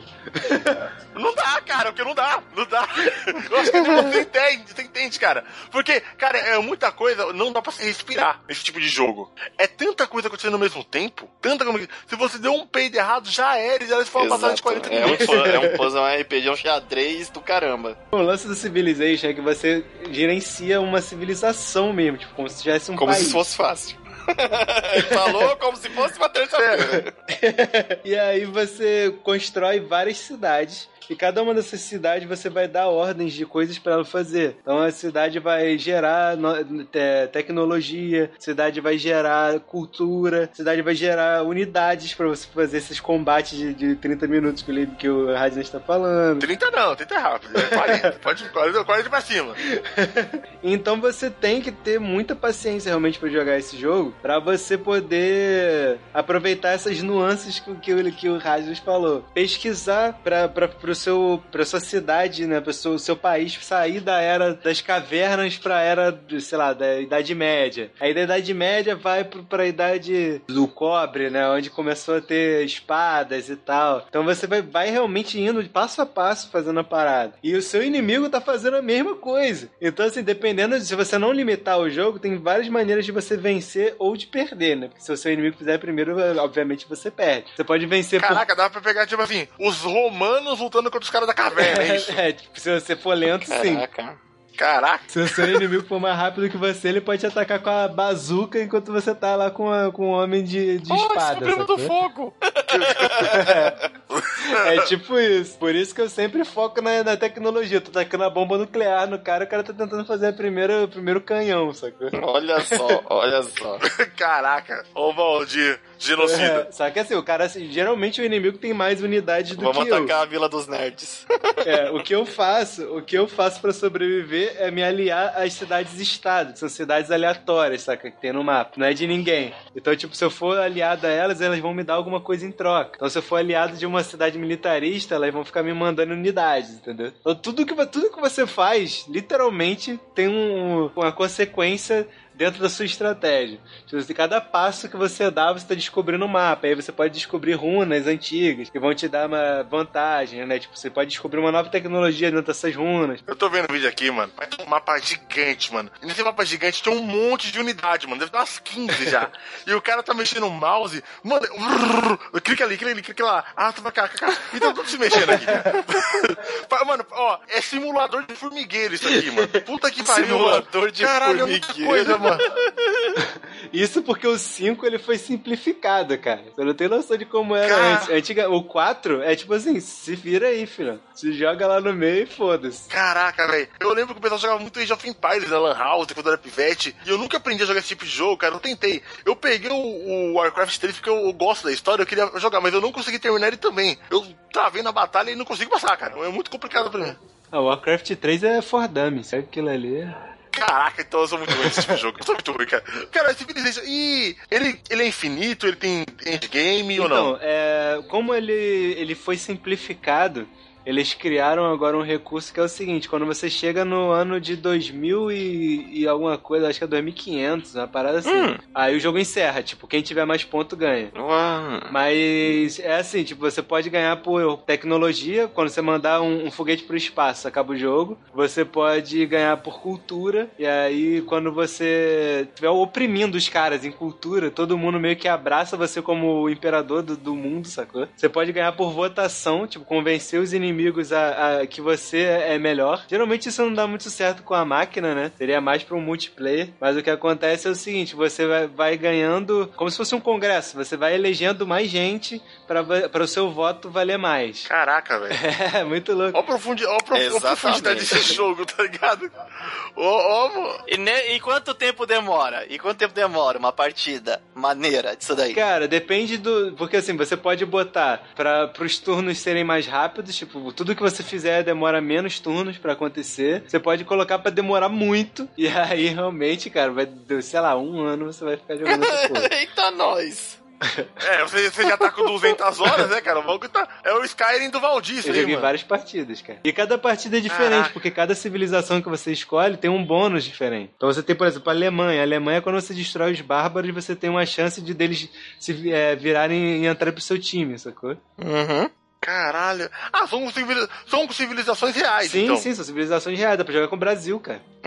Nossa, não, não fala aí sobre o Você Brasil. joga com o Dom Pedro II. Sério? Caralho, mano. Que merda. Caraca. O pior, o pior, né? É muito louco, cara. É maneiro pra caramba. E aí, cada, cada personagem, né, de, de cada civilização fala na língua daquela civilização. Qual que é a vantagem do nosso, do nosso, do nossos Brasilzinhos? Hum, Agora vai ter que olhar, pera aí. A gente trocou ouro em, em muito espelho. E, te- e tesoura. A gente tem muito espelho e tesoura por algum motivo aqui, eu não sei explicar porquê.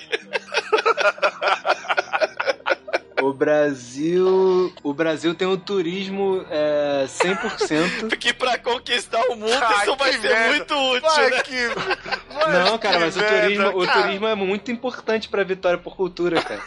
Vitória por cultura. Que ma... Ô, Valdir, Valdir, é uma guerra. Quem quer vencer contra... Eu quero esmagar os caras. Cara, mas é muito louco você vencer o cara da maneira que ele menos tá esperando. Tipo, Chega lá um, um bloco carnavalesco. você senta, é, é como se você, você fosse os Estados Unidos, você chegasse no Brasil, sentasse numa cadeira e falasse, agora esse país é meu, saca? É tipo assim. Mano, eu imagino o Dom Pedro II chegando com a luva branca, ele tira a luva branca e bate na luva, com a luva branca na cara Mas é isso aí que direita. acontece, cara. É Tá, muito louco, cara. Teve um, teve um Puta que multiplayer que, eu joguei com os amigos meus uma vez, que o nego passava perto da minha cidade e falava assim, não, não vou passar por aqui agora não, porque eu vi ali que o Valdir tem algumas, algumas unidades a mais do que eu, e vai dar merda. Eu vou dar uma volta por aqui. Mas assim, tipo, dá pra você jogar com quantos amigos? É, exatamente. Dá pra jogar multiplayer acho que com até 12 pessoas, cara. Caraca, Doze. ó, aí, ó. ó, Formigueiro, Alguém- simulador de formigueiro, já falei, mano. Alguém não tá compartilhando as coisas legais aí como deveria, hein? só, só, só fica a dica aí. Pra pelo menos a gente ter tentado um dia. Pior coleguinha, pior coleguinha. Cara, vo- vocês estão me pintando e vocês não estão dizendo como vocês são. Toda vez que eu falo de Civilization, vocês começam a bucejar. Para com essa porra. Você sabe como mídia, a é gente assim. é, você sabe como você tem que tentar pelo menos nos convencer. Não é chegar na hora do cast e falar, olha, o bagulho é muito louco aí, ó. É, tem mó simulador de formigueiro, não explica nada, caralho. Mano, eu sempre vou chamar de simulador de formigueiro, velho. Cara, eu acho, eu tenho quase certeza que tem um, um simulador de formigueiro daqueles Tycoon, saca? Da... Tenho quase certeza, cara. Esse jogo, ele. é, cara, isso aqui não é Ford da vida, isso aqui é muito complicado, É muito complicado. Muito, muito, Tem, tem, tem dar uma estudada, Tem, não tem, tem, mano? tem. Aí, aí já faz estudar é foda. Isso dá só pra vida real mesmo. É. Eu quero apertar botões e, ter, e ver resultados. Não, eu- consigo ensinar vocês a, a, a- a parte de dominação. Isso é tranquilo de vocês aprenderem. Agora, o resto é, tem que ter uma, uma- dar uma estudada. Você tem que ver, tipo, se eu upar essa parte aqui da árvore de tecnologia, eu vou ganhar bônus nisso daqui, que vai me dar vantagem no futuro nisso daqui. Prevejo o Valdir falando, vamos jogar um dia. Aí quando ele jogar, ele vai nos dizimar enquanto a gente tá desenvolvendo a madeira. Ele vai chegar lá com armas laser. Ô, seu filho da mãe! Como assim? Eu e o limite com gravetos e o cara com bazucas, tá ligado? Ó, eu vou botar expectativa. Eu vou cruzar, de vou cruzar os dedos e vou ver a, a Tem um anime chamado? Gate, que saiu há uns tempos atrás aí, que é a mesma coisa, tipo, é, são guerreiros medievais de espada, arco e flecha e lança contra, tipo, exército com ponto .50, canhão. Vai ser mais ou menos isso que vai acontecer. É, no, no Warcraft tem, tem o sistema de herói, né? Que é o personagem principal que ele tem mais status. Tem isso nesse jogo? Tem, mas são, são. Eles chamam de grandes pessoas, que seriam os famosos, né, de Uhum. cada área. No, no, na Alemanha você joga com o Hitlerzinho. Não. Nine, nine, nine. Ia ser legal. Cara, aí você ganha, é, por exemplo, o Great Artist, você ganha um grande artista. E aí você faz esse grande artista produzir uma grande obra. Então, por exemplo, ele pode tipo, desenhar a Mona Lisa. E aí você ganha é, turismo. Caralho, que loucura. É muito louco, cara. Você pode ter um grande general, e aí todo mundo que estiver próximo dele ganha mais ataque. Você pode fazer um grande mercador, que aí você manda ele pra uma cidade e você pode obrigar o cara a comprar sua mercadoria e você ganha dinheiro pra caralho, sacou? Cara, obrigar o cara a comprar essa porra. Você comprou. só aperta o botão, tipo, pum, e você ganha dinheiro, sacou? É bem assim. Ca- Caralho, velho. Mano, apesar de ser complicado, eu tô lendo aqui os vídeos, é a primeira vez que eu tô tendo contato visual com essa parada. E ele é bonito, É mano. muito bonito, cara. Se você botar no máximo e aproximar, é absurdo, cara. O efeito visual do mar é absurdo. Cara, ele realmente parece uma foto real tirada da terra de cima. Uhum. Ele é muito bonito e parece ser complicado pra cacete. Mas, cara, só de ter essas variedades que, que eu não lembro desse tipo de variedade no Não Warcraft. tem, é Cara, diferente. não tem, não tem metade. Não tem metade. A minha referência é um game de 1995, tá ligado? Cara, mas já existia Civilization naquela época, já existia. Não, um, mano. tá Fico, porra. Cara, mas já tinha, já era complicado. Nossa, Civilization era feio. Era, era muito feio. E aí o Civilization, cara, obviamente por conta disso foi o game que mais me prendeu, né? Por eu gostar desse lance todo e por cada partida demorar muito tempo, é, eu Cara, o Valdir, eu senti que o Valdir, ele tem. Ele é o Valdir, ele tem, ele tem uma personalidade diferente da minha. Ele é muito vidrado na parte competitiva das coisas. Ele gosta de MOBA, Civilization, XCOM, que é uma coisa que demora pra caramba, meu. Ele gosta muito disso, ele gosta desses jogos que demoram horrores. Eu sei como ele, ele aguenta jogar isso, velho. Eu gosto de ser desafiado. Caralho, joga Dark Souls, é rapidinho. Cara, mas eu já zerei os dois, cara. Eu Vou fazer o quê? Eu já zerei o Demon Souls, já zerei o Dark Souls 1, já zerei Dark Souls 2. Eu só não tenho PS4 pra jogar o Bloodborne ainda. Mano, a gente é muito diferente no questão de jogar, cara. Isso que é legal um pro podcast.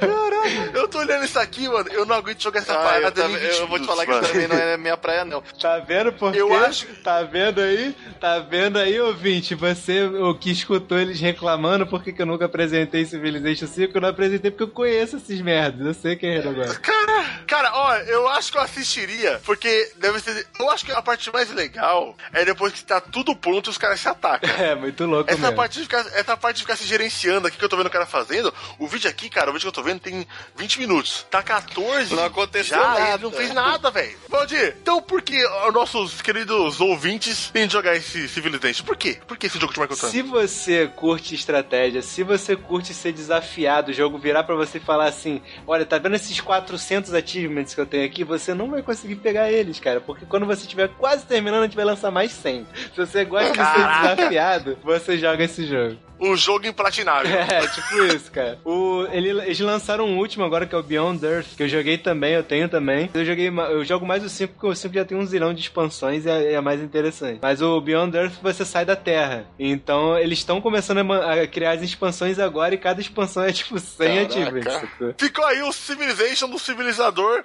de civilizeiro.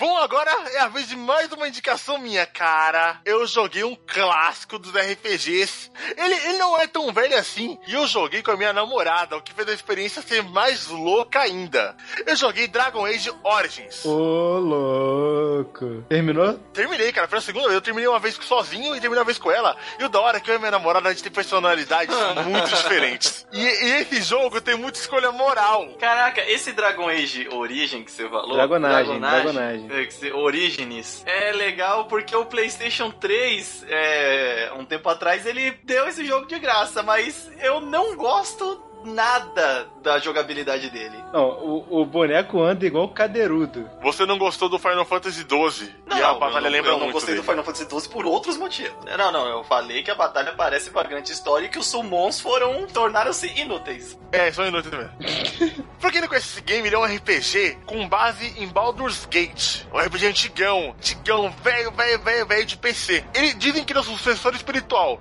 Ele é da BioWare. O tal de Dragon Age é que ele tem muita escolha moral. E eu adoro jogo assim. Ele é um medieval, ele não é um medieval de RPG bonitinho e brilhoso. Ele é um medieval sujo. Ele é dark. Quando você começa Dragon Age, o mundo já tá fudido. Porque tem a lenda que tiveram 12 magos que tentaram alcançar o poder dos deuses. Tentaram virar Deus. E quando eles conseguiram finalmente achar Deus, eles foram amaldiçoados e foram pra dentro da terra. E de, a cada, sei lá, mil anos eles aparecem e tentam dominar o mundo com o poder da maldição deles. Você começa o RPG como um dos caçadores desses, desses magos, desses demônios, que é, são, são cavaleiros medidos. São, é um. São os esqueletos do, do He-Man. Esqueletos. Os inimigos são os esqueletos do He-Man. Mas, cara, vocês, vocês fazem parte de um clã que toda vez que esses inimigos aparecem, de mil, mil anos, eu não, eu não lembro a data direito, vocês se juntam pra matar esses caras. E, cara, ele é um dos melhores RPGs que eu joguei na minha vida. É tem o que limite gosta. Tem mapa enorme, tática como o Valdir gosta. E tem o quê? Aquela história bonita que eu gosto. Ah, agradava nós três aí, ó. Eu vi o trailer dele, magnífico. Aquela luta contra um dragão e alguns orcs lá, morto-vivo no começo, e um grupo lá de heróis regaçando um dragão no final. Aí eu fui jogar. Sabe o que me incomodou demais no- nesse jogo? Que eu toda vez, e o pior que era na luta, eu não conseguia. Os inimigos não reagem aos hits dos golpes. Ah, depende. Ele funciona assim, pra ficar pra manolada que tá, que tá escutando. Você controla quatro personagens ao mesmo tempo e cada um vai fazendo sua ação. E todos eles são imbecis.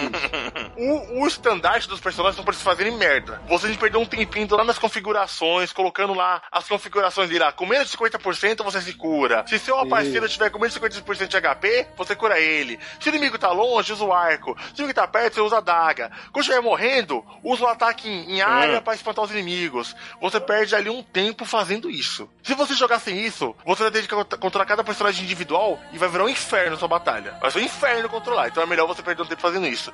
E ele leva você para uns campos de batalha muito gigantesco, cara. Com 30 inimigos, 20 inimigos, 8, 8 caras atacando um cara só. E ele é muito gostoso, porque ele é um RPG bem adulto, com história adulta, cara.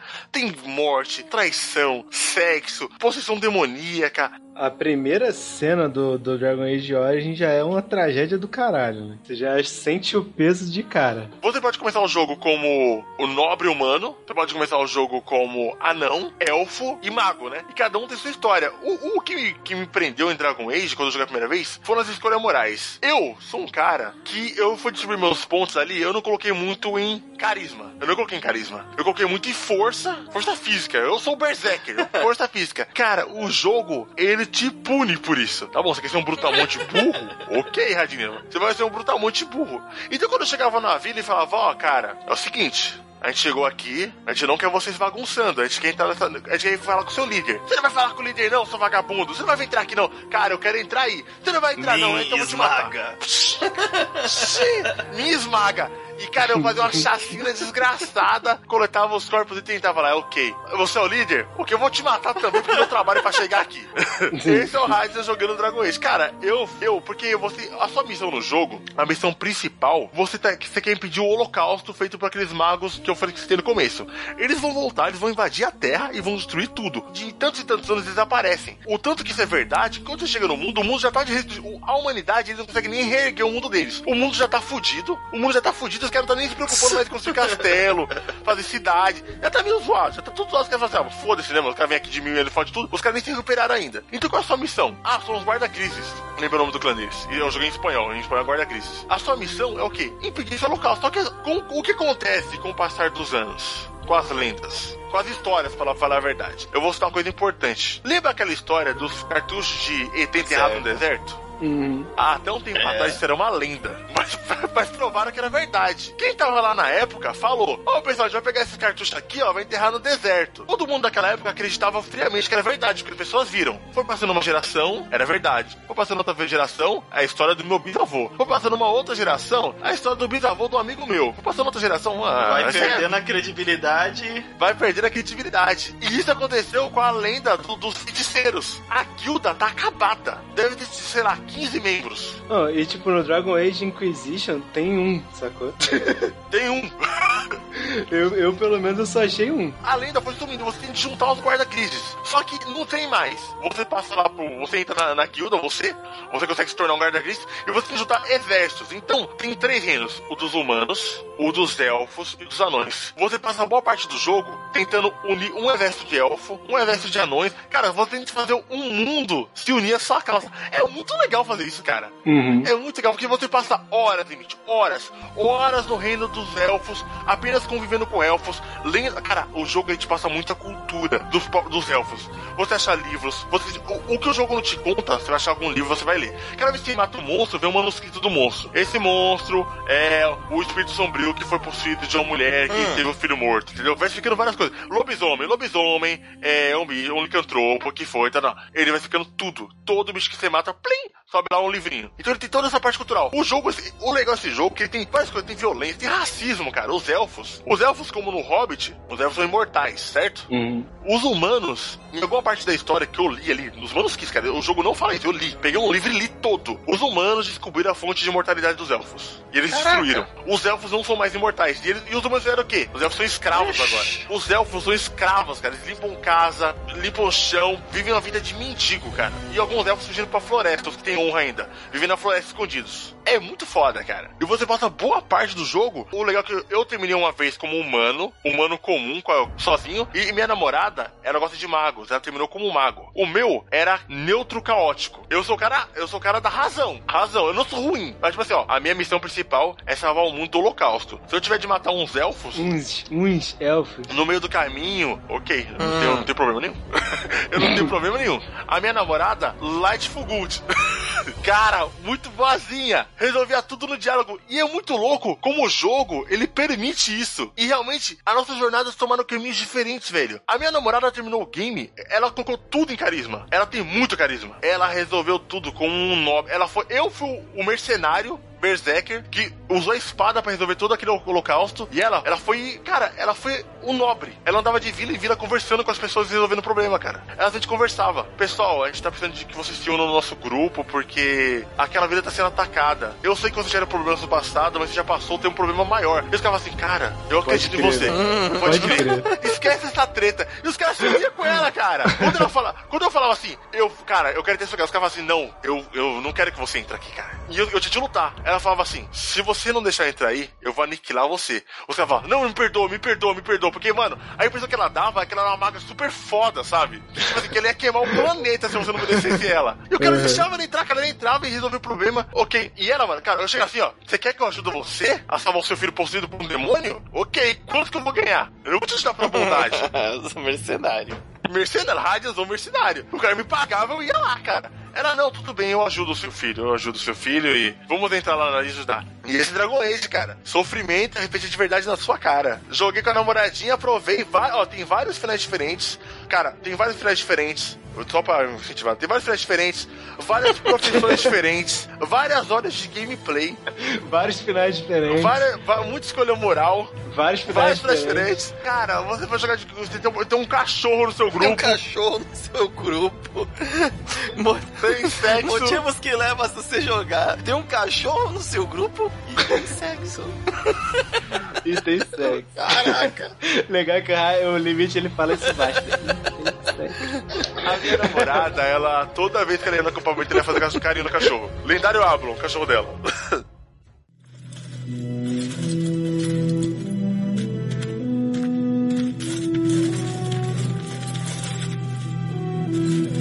Before us stands the might of the Darkspawn Horde. Gaze upon them now, but fear them not. The man beside me is a native of Ferelden, now risen to the ranks of the Grey Wardens. He is proof that glory is within reach of us all. He has survived despite the odds, and without him, none of us would be here. Today, we save Denerim. Today, we avenge the death of my brother King Kalan. But most of all, today, we show the Grey Wardens that we remember and honor their sacrifice. For Ferelden, for the Grey Wardens!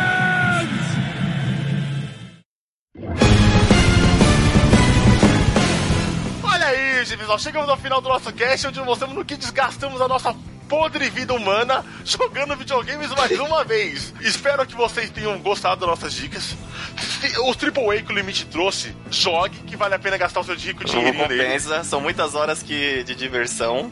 Os jogos bizarros indies que eu joguei, que custam 3 reais, também vale a Também pena. vale a pena. Se divertir. E os jogos malucos do Valdir, de simulador de formigueiro, de 200 horas, se você for na linha dele, jogue também, cara. Cara, mas antes de terminar nosso cast, você quer dar aí um menção honrosa pra alguma coisa que você jogou, ou senhor limite final? O The Witcher, que justamente encaixa muito bem do que tudo isso que o Adinas falou, e até nessa missão de você escolher uma- no demônio aí se você liberta ou não, tem uma mesma missão numa árvore. Lá que você, ó, você quer soltar esse demônio no mundo e ele vai salvar as crianças, ou você quer de- derrotar esse demônio e não sei o que vai acontecer com as crianças. e você tem essa coisa moral e tem uma consequência sim, pesada, até eu diria. E aí, tipo, The Witcher, ele é grande desse jeito, todas as missões secundárias também são excelentes, parecem ser histórias do principal, você não sente que nem o The, o, o- The Witcher, não, Skyrim, que você tá fazendo sempre a mesma coisa, garoto de entrega, né? Não, é sempre uma história Ah, Skyrim, o simulador de motoboy. Puta que pariu, mano. Todo mundo fala isso, cara. Fala que o The Witcher, as side quests são tão grandes e profundas. Foi por isso que eu não salvei, cara. Eu não tava nem perto de salvar. São muito envolventes. que você se perde, você não sabe se tem side quest ou se está no- na história principal, cara. Outro jogo que é a menção honrosa, cara, que me surpreendeu, na verdade foi pra mim a surpresa do ano, foi o Until Dawn. Aí- o YouTube, mil Pra, vídeos Play- no pra YouTube. Playstation eu vi pouquíssimo, pouquíssimo quase nenhum, né? Vídeo na internet. Eu joguei mesmo ele duas vezes na casa de um amigo meu e, cara, gráfico, imersão. E ele tem aquele negócio que o Radias falou, cara. O personagem morreu, morreu. Já era, você não vai jogar mais com esse personagem. Oh, é muito louco isso, cara. Eu quero jogar esse jogo cara, só por eu vou te disso. falar que é muito envolvente. Você quer muito tentar fazer com que todo mundo sobreviva. E, e assim como num filme de terror, realmente um vacilinho faz com que o personagem morra. Pelo que eu vi, não é um negócio assim que você consiga deduzir o Não, tem não. fazer. tá- Tem muito, cara, assim, é, como numa situação real, tem muitas vezes coisa que é sorte. Você não sabe o que tem numa esquina. Numa esquina, de repente, pode ter uma porta onde você pode se salvar, como de repente pode ter um abismo, você cair lá embaixo e morrer. Então você fala, e aí, vou ou não vou, vou ou não vou, vou ou não vou. tem aquele, aquela situação que te impulsiona. Não é só porque o botãozinho lá tá é, com o reloginho, não. A situação é tensa o suficiente pra você precisar tomar uma escolha de momento pra. E aí vai do seu quesito sorte e habilidade também, né? Mas é, dublado em português. É legal que cada capítulo ele é apresentado assim, né? No capítulo anterior de Until Dawn, aí mostra tudo um flashback do que aconteceu antes, como se fosse uma série Cara, mesmo. sério? Sério, isso me, me- É eu fiquei muito terror, é de impressionado. terror de jumpscare não, né? Não, é pouqui, tem pouquíssimo, assim, é quase nada de jumpscare, cara. Ele é terror psicológico Hum. mesmo. Terceiro e último que eu tenho só pra né, finalizar aqui foi o, o último jogo que eu joguei mais. Foi o Metal Gear 5, Phantom Pain. Que, embora eu tenha gostado bastante do negócio de microgerenciamento, da Mother Base, gastei mais de 120 horas nesse jogo. Eu gostei da jogabilidade, gostei de muito dos personagens, como a Quiet, ah, cara, não só, não só por. Não só por o óbvio, mas é porque ela é uma personagem que se destaca, cara. Tá certo que to, por que, que todo mundo gostava dos personagens femininos do Metal Gear? Fora a sensualidade antigamente, é porque. Mano, eu nunca, eu nunca vou entender esse negócio de sensualidade de Metal Gear. Cara, é um homem que é um personagem feminino. Ele vai criar o que agrada a visão dele, mano. Ele quer fazer uma mulher gostosa, não sei porque a pessoa faz assim. Quando, cara, eu- desde pequeno eu vejo o He-Man aí musculoso pra caralho. Não fica falando, ah, padrão de beleza masculino. He-Man, nenhum homem é musculoso pra caralho que não He-Man. Foda-se, cara. Mas é, é bonita. E a Quiet é realmente inspirada numa atriz real que, inclusive, cantou o tema da, da Quiet, né, no, no, no, no jogo. Eu joguei pra caramba, mas sabe aquele jogo que eu joguei por ser Metal Gear, mas não foi o. Ele não é o melhor Metal Gear que eu já joguei. E sabe quando você fala, pô, o jogo é legal, mas ele não te dá aquela satisfação? De modo algum é um jogo ruim. Só que Metal Gear você espera coisas da história, espera coisas dos personagens e você sente falta disso nesse Metal Gear. O que os caras colocam ali de mundo aberto, possibilidades do que você pode fazer na jogabilidade, eu acho que faltou em enredo e imersão do personagem. Limiteiro de Vradri, Corodradri, Bridrio. Qual sua missão honrosa, nossa liga, la, la, la, lista gigantesca que falou pra mim? Caraca, moleque, porra de É a língua é essa? Acabei de inventar, vai! Bom, primeiro assim, óbvio, né, que quem me acompanha sabe que eu jogo League of Legends Não, pra caralho, não, você só joga isso, cara. Você é um mano. Só joga isso. O moleque é um. É, Olha, uma- é a pausa entre o... Cara, ô, Claudinho, eu cheguei a duvidar de você quando eu pedi a lista de games, que eu achei esse moleque vai chegar aqui com dois jogos terminados, cara. Porque ele joga muito LOL, mano. Ele joga muito LOL. Você tá de para... Ó, eu vou até, até te dar parabéns por ter terminado tantos jogos assim. Porque, caralho, ele joga muito LOL, ele é muito mobeiro, cara.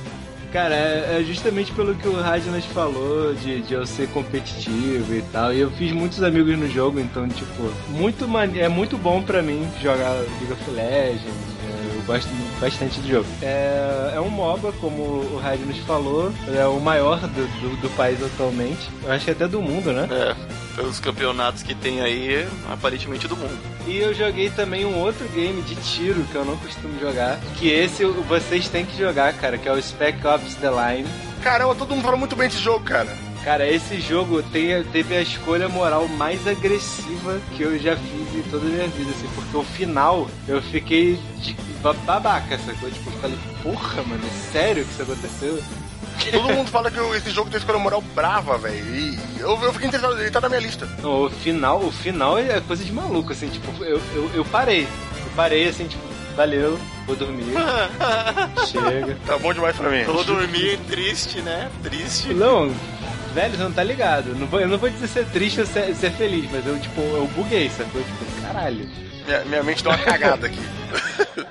É, tipo, caralho, sério, sério. E aí eu vou deixar assim, porque esse jogo eu não, eu não tenho como falar dele sem Não, é, estragar. Ah, tá. Então tá ok. Então fica só recomendação aí. E o terceiro game aí, só pra ficar igual ao Limite 3 Games, é o Fallout, a série toda. Que é um outro jogo que também tem escolhas morais, né?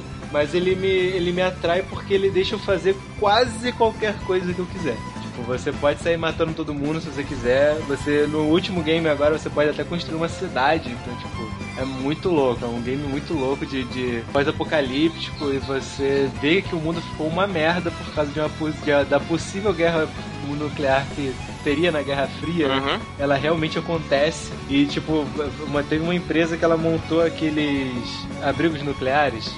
Sei. E cada um desses abrigos nucleares ele teve um- uma experiência é, social diferente. Hum. Então teve um que as pessoas foram congeladas para serem revividas depois. Teve um outro que eles criaram uma mini sociedade dentro do coisa, né? Com um líder como se fosse um monarca. Cara, teve várias paradas, várias, várias experiências diferentes. E cada, cada uma você pode entrar se você ver na merda que aconteceu, que todas elas deram merda. E você vê como a sociedade vai se reconstruindo, né? Depois de uma tragédia muito interessante.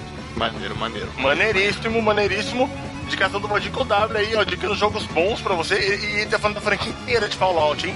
Tá falando só do último, não. Cara, nesse ano eu fiz muito revival jogos antigos. Eu dediquei um bom tempo, cara, coisa antiga do. Queria ter jogado e não joguei. Eu, como todo mundo sabe, eu gosto de Final Fantasy pra caramba. E eu queria, eu não tinha jogado o 3. Eu, eu olhei a versão do Super Nintendo, eu tentei procurar em, em inglês, mas eu não achei. Não achei nada de ROM, nem cartucho, nem nada. E eu peguei a versão da Steam, que é a versão do 3DS, que tá muito bonita. E eu falei, ah, cara, vou tentar. Cara, que RPG agradável. Ele é muito gostoso e fluido de jogar. Ele não é tão longo, 50 horinhas você termina. Caralho. Qualquer 50 horas da tua vida aí. Vão, ser 50 horas bem, bem, bem recompensadas. Ele, aí. ele é um RPG muito amigável pra quem tá começando, entendeu? Ele tem batalha em turno simples, tem, as, tem, tem- ele tem aquele sistema de jobs do clássico do Final Fantasy. Que no Final Fantasy é um dos poucos jogos onde você pode escolher a job do seu personagem. Você pode ter quatro magos, você pode ter quatro cavaleiros, você escolhe. Você escolhe quem é melhor pra você. E a história dele é tão simplesinha e gostosinha que, que eu fiquei com aquele gostinho de, de de Super Nintendo, sabe? A- aquele Sei. plot simplesinho, vamos salvar os cristais de ser destruídos. Foi muito gostoso. E ele tem um gráfico bonito, que é um gráfico que veio do 3DS, né? Bonitinho, shell shade, legal. É uma história gostosa de acompanhar. Ela não é muito longa, não te cansa. A trilha sonora fantástica. Tô ouvindo agora a trilha sonora, a trilha sonora fantástica. Você se sente na ambientação Final Fantasy. Personagens carismáticos, inimigos carismáticos. Outra indicação, cara, é outro jogo indie. Que eu terminei mais uma vez, eu terminei no canal, que é Oniken, cara. Ô, Niken, putz, eu acompanhei você pelo canal disso daí, é difícil, hein? é aquela revival ao Shinobi com mistura de Mega Man e Contra. Ele é um é uma grande homenagem ao jogo 8-bit de ação. Você joga com um cara que é um ninja, um, um mercenário ninja, e você tá lutando com contra uma fábrica de. uma empresa, né? Que se chama Onikin, que quer robôs, mechas, quer dominar o mundo. E são, cara, ele é bem curtinho. Acompanhe no canal. São seis telas, seis telas. e cara, ele é aquele game que é tipo Dark Souls e Mega Man. Ele faz você evoluir como jogador ao máximo. Vai ter aquela hora que sua mão vai estar tremendo assim, ó. Ah, não tem checkpoint. Acabou, continue com a primeira. É, você morreu na, tá na terceira fase 3. Você tá jogando, jogando, jogando. Tem um checkpoint ali no meio do caminho. Mas se você perdeu a vida e continua, você começa no começo da fase 3, entendeu? No começo eu acho que o jogo é impossível. Aí você vai evoluindo, evoluindo, evoluindo. Enquanto você decorou, cara, igual Mega Man. Você decorou o movimento dos inimigos patrão e tá lá e acabou o jogo, cara. É, é muito gostoso. É da Joyce Master, empresa nacional. Eu gosto muito de, É difícil usar. Ah, não tem jogo PR da hora. Cara, Onikin. Danilo Dias aí, um abraço. Me deu a quem da parada de graça. Valeu. A terceira indicação, eu tô confuso, mas eu, cara, um game que eu me diverti muito foi Scott Pilgrim vs. The World. Eu joguei, eu joguei com o limite, cara. Foi o revival do fliperama. Beaten up, eu e meu amigão jogando no sofá, cara. Gameplay de sofá, cara. A gente, a gente não jogou online, a gente não jogou online. Eu fui na casa do limite, sentei e joguei videogame com um amigo como não fazia muito tempo. Mano, isso é- eu vou te falar, viu? Eu tenho muito gosto de jogar com meus amigos online, como eu falei do Destiny, cara. Mas essa experiência de você estar com seu amigo ali do lado e você vê, principalmente quando a gente nas partes mais frustrantes, onde a gente tava perdendo demais, tava vendo que o jogo estava roubando contra a gente.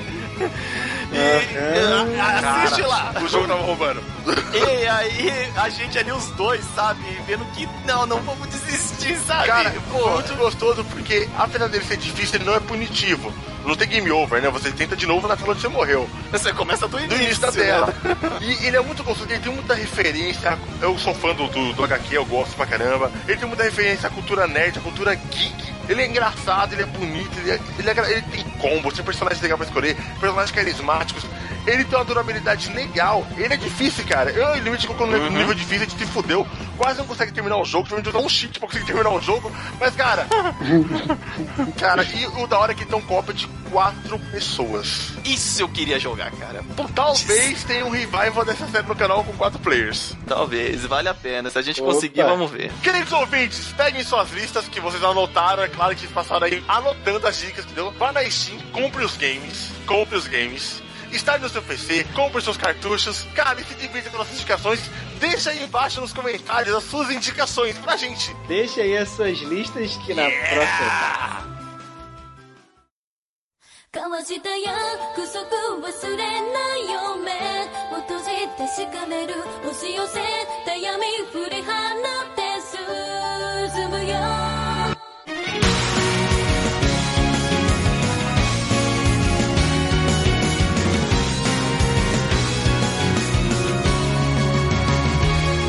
tenho algo a dizer e explicar pra você, mas não garanto, porém, que engraçado eu serei dessa vez. Para os manos daqui, para os manos de lá. Se você se considera um negro, pra negro será, mano.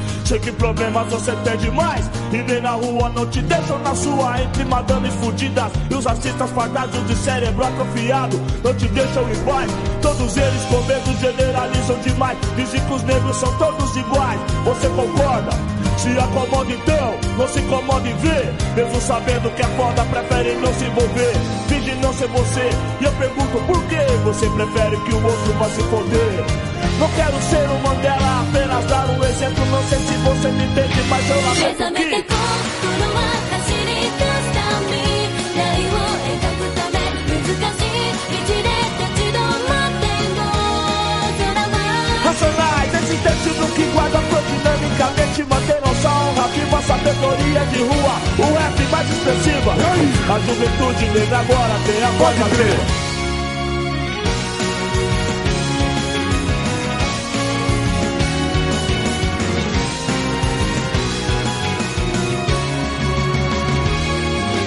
Precisamos de um líder de crédito popular, como Malcolm X. Em outros tempos foi na América, que seja negra até os ossos, um dos nós, e reconstrua nosso orgulho que foi feito em destroço. Nossos irmãos estão desnorteados, entre o prazer e o dinheiro desorientados.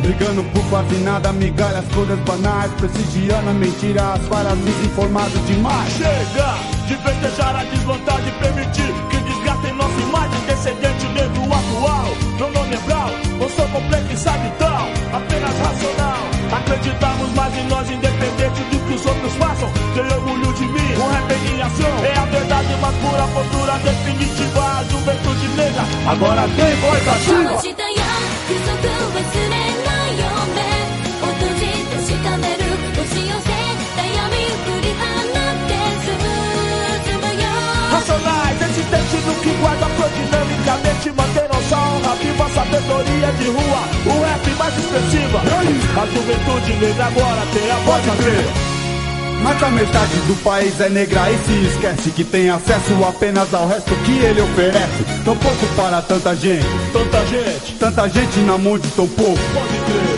Geração iludida, uma massa falida de informações distorcidas e distraídas na televisão. Precisamos de nós mesmos, essa é a questão. DMN, meus irmãos, despertam perfeição. Então, gostamos de nós, brigamos por nós. Acreditamos mais em nós, independente do que os outros façam. Tenho orgulho de mim, um rap ação Nós somos negros sim, de sangue e coração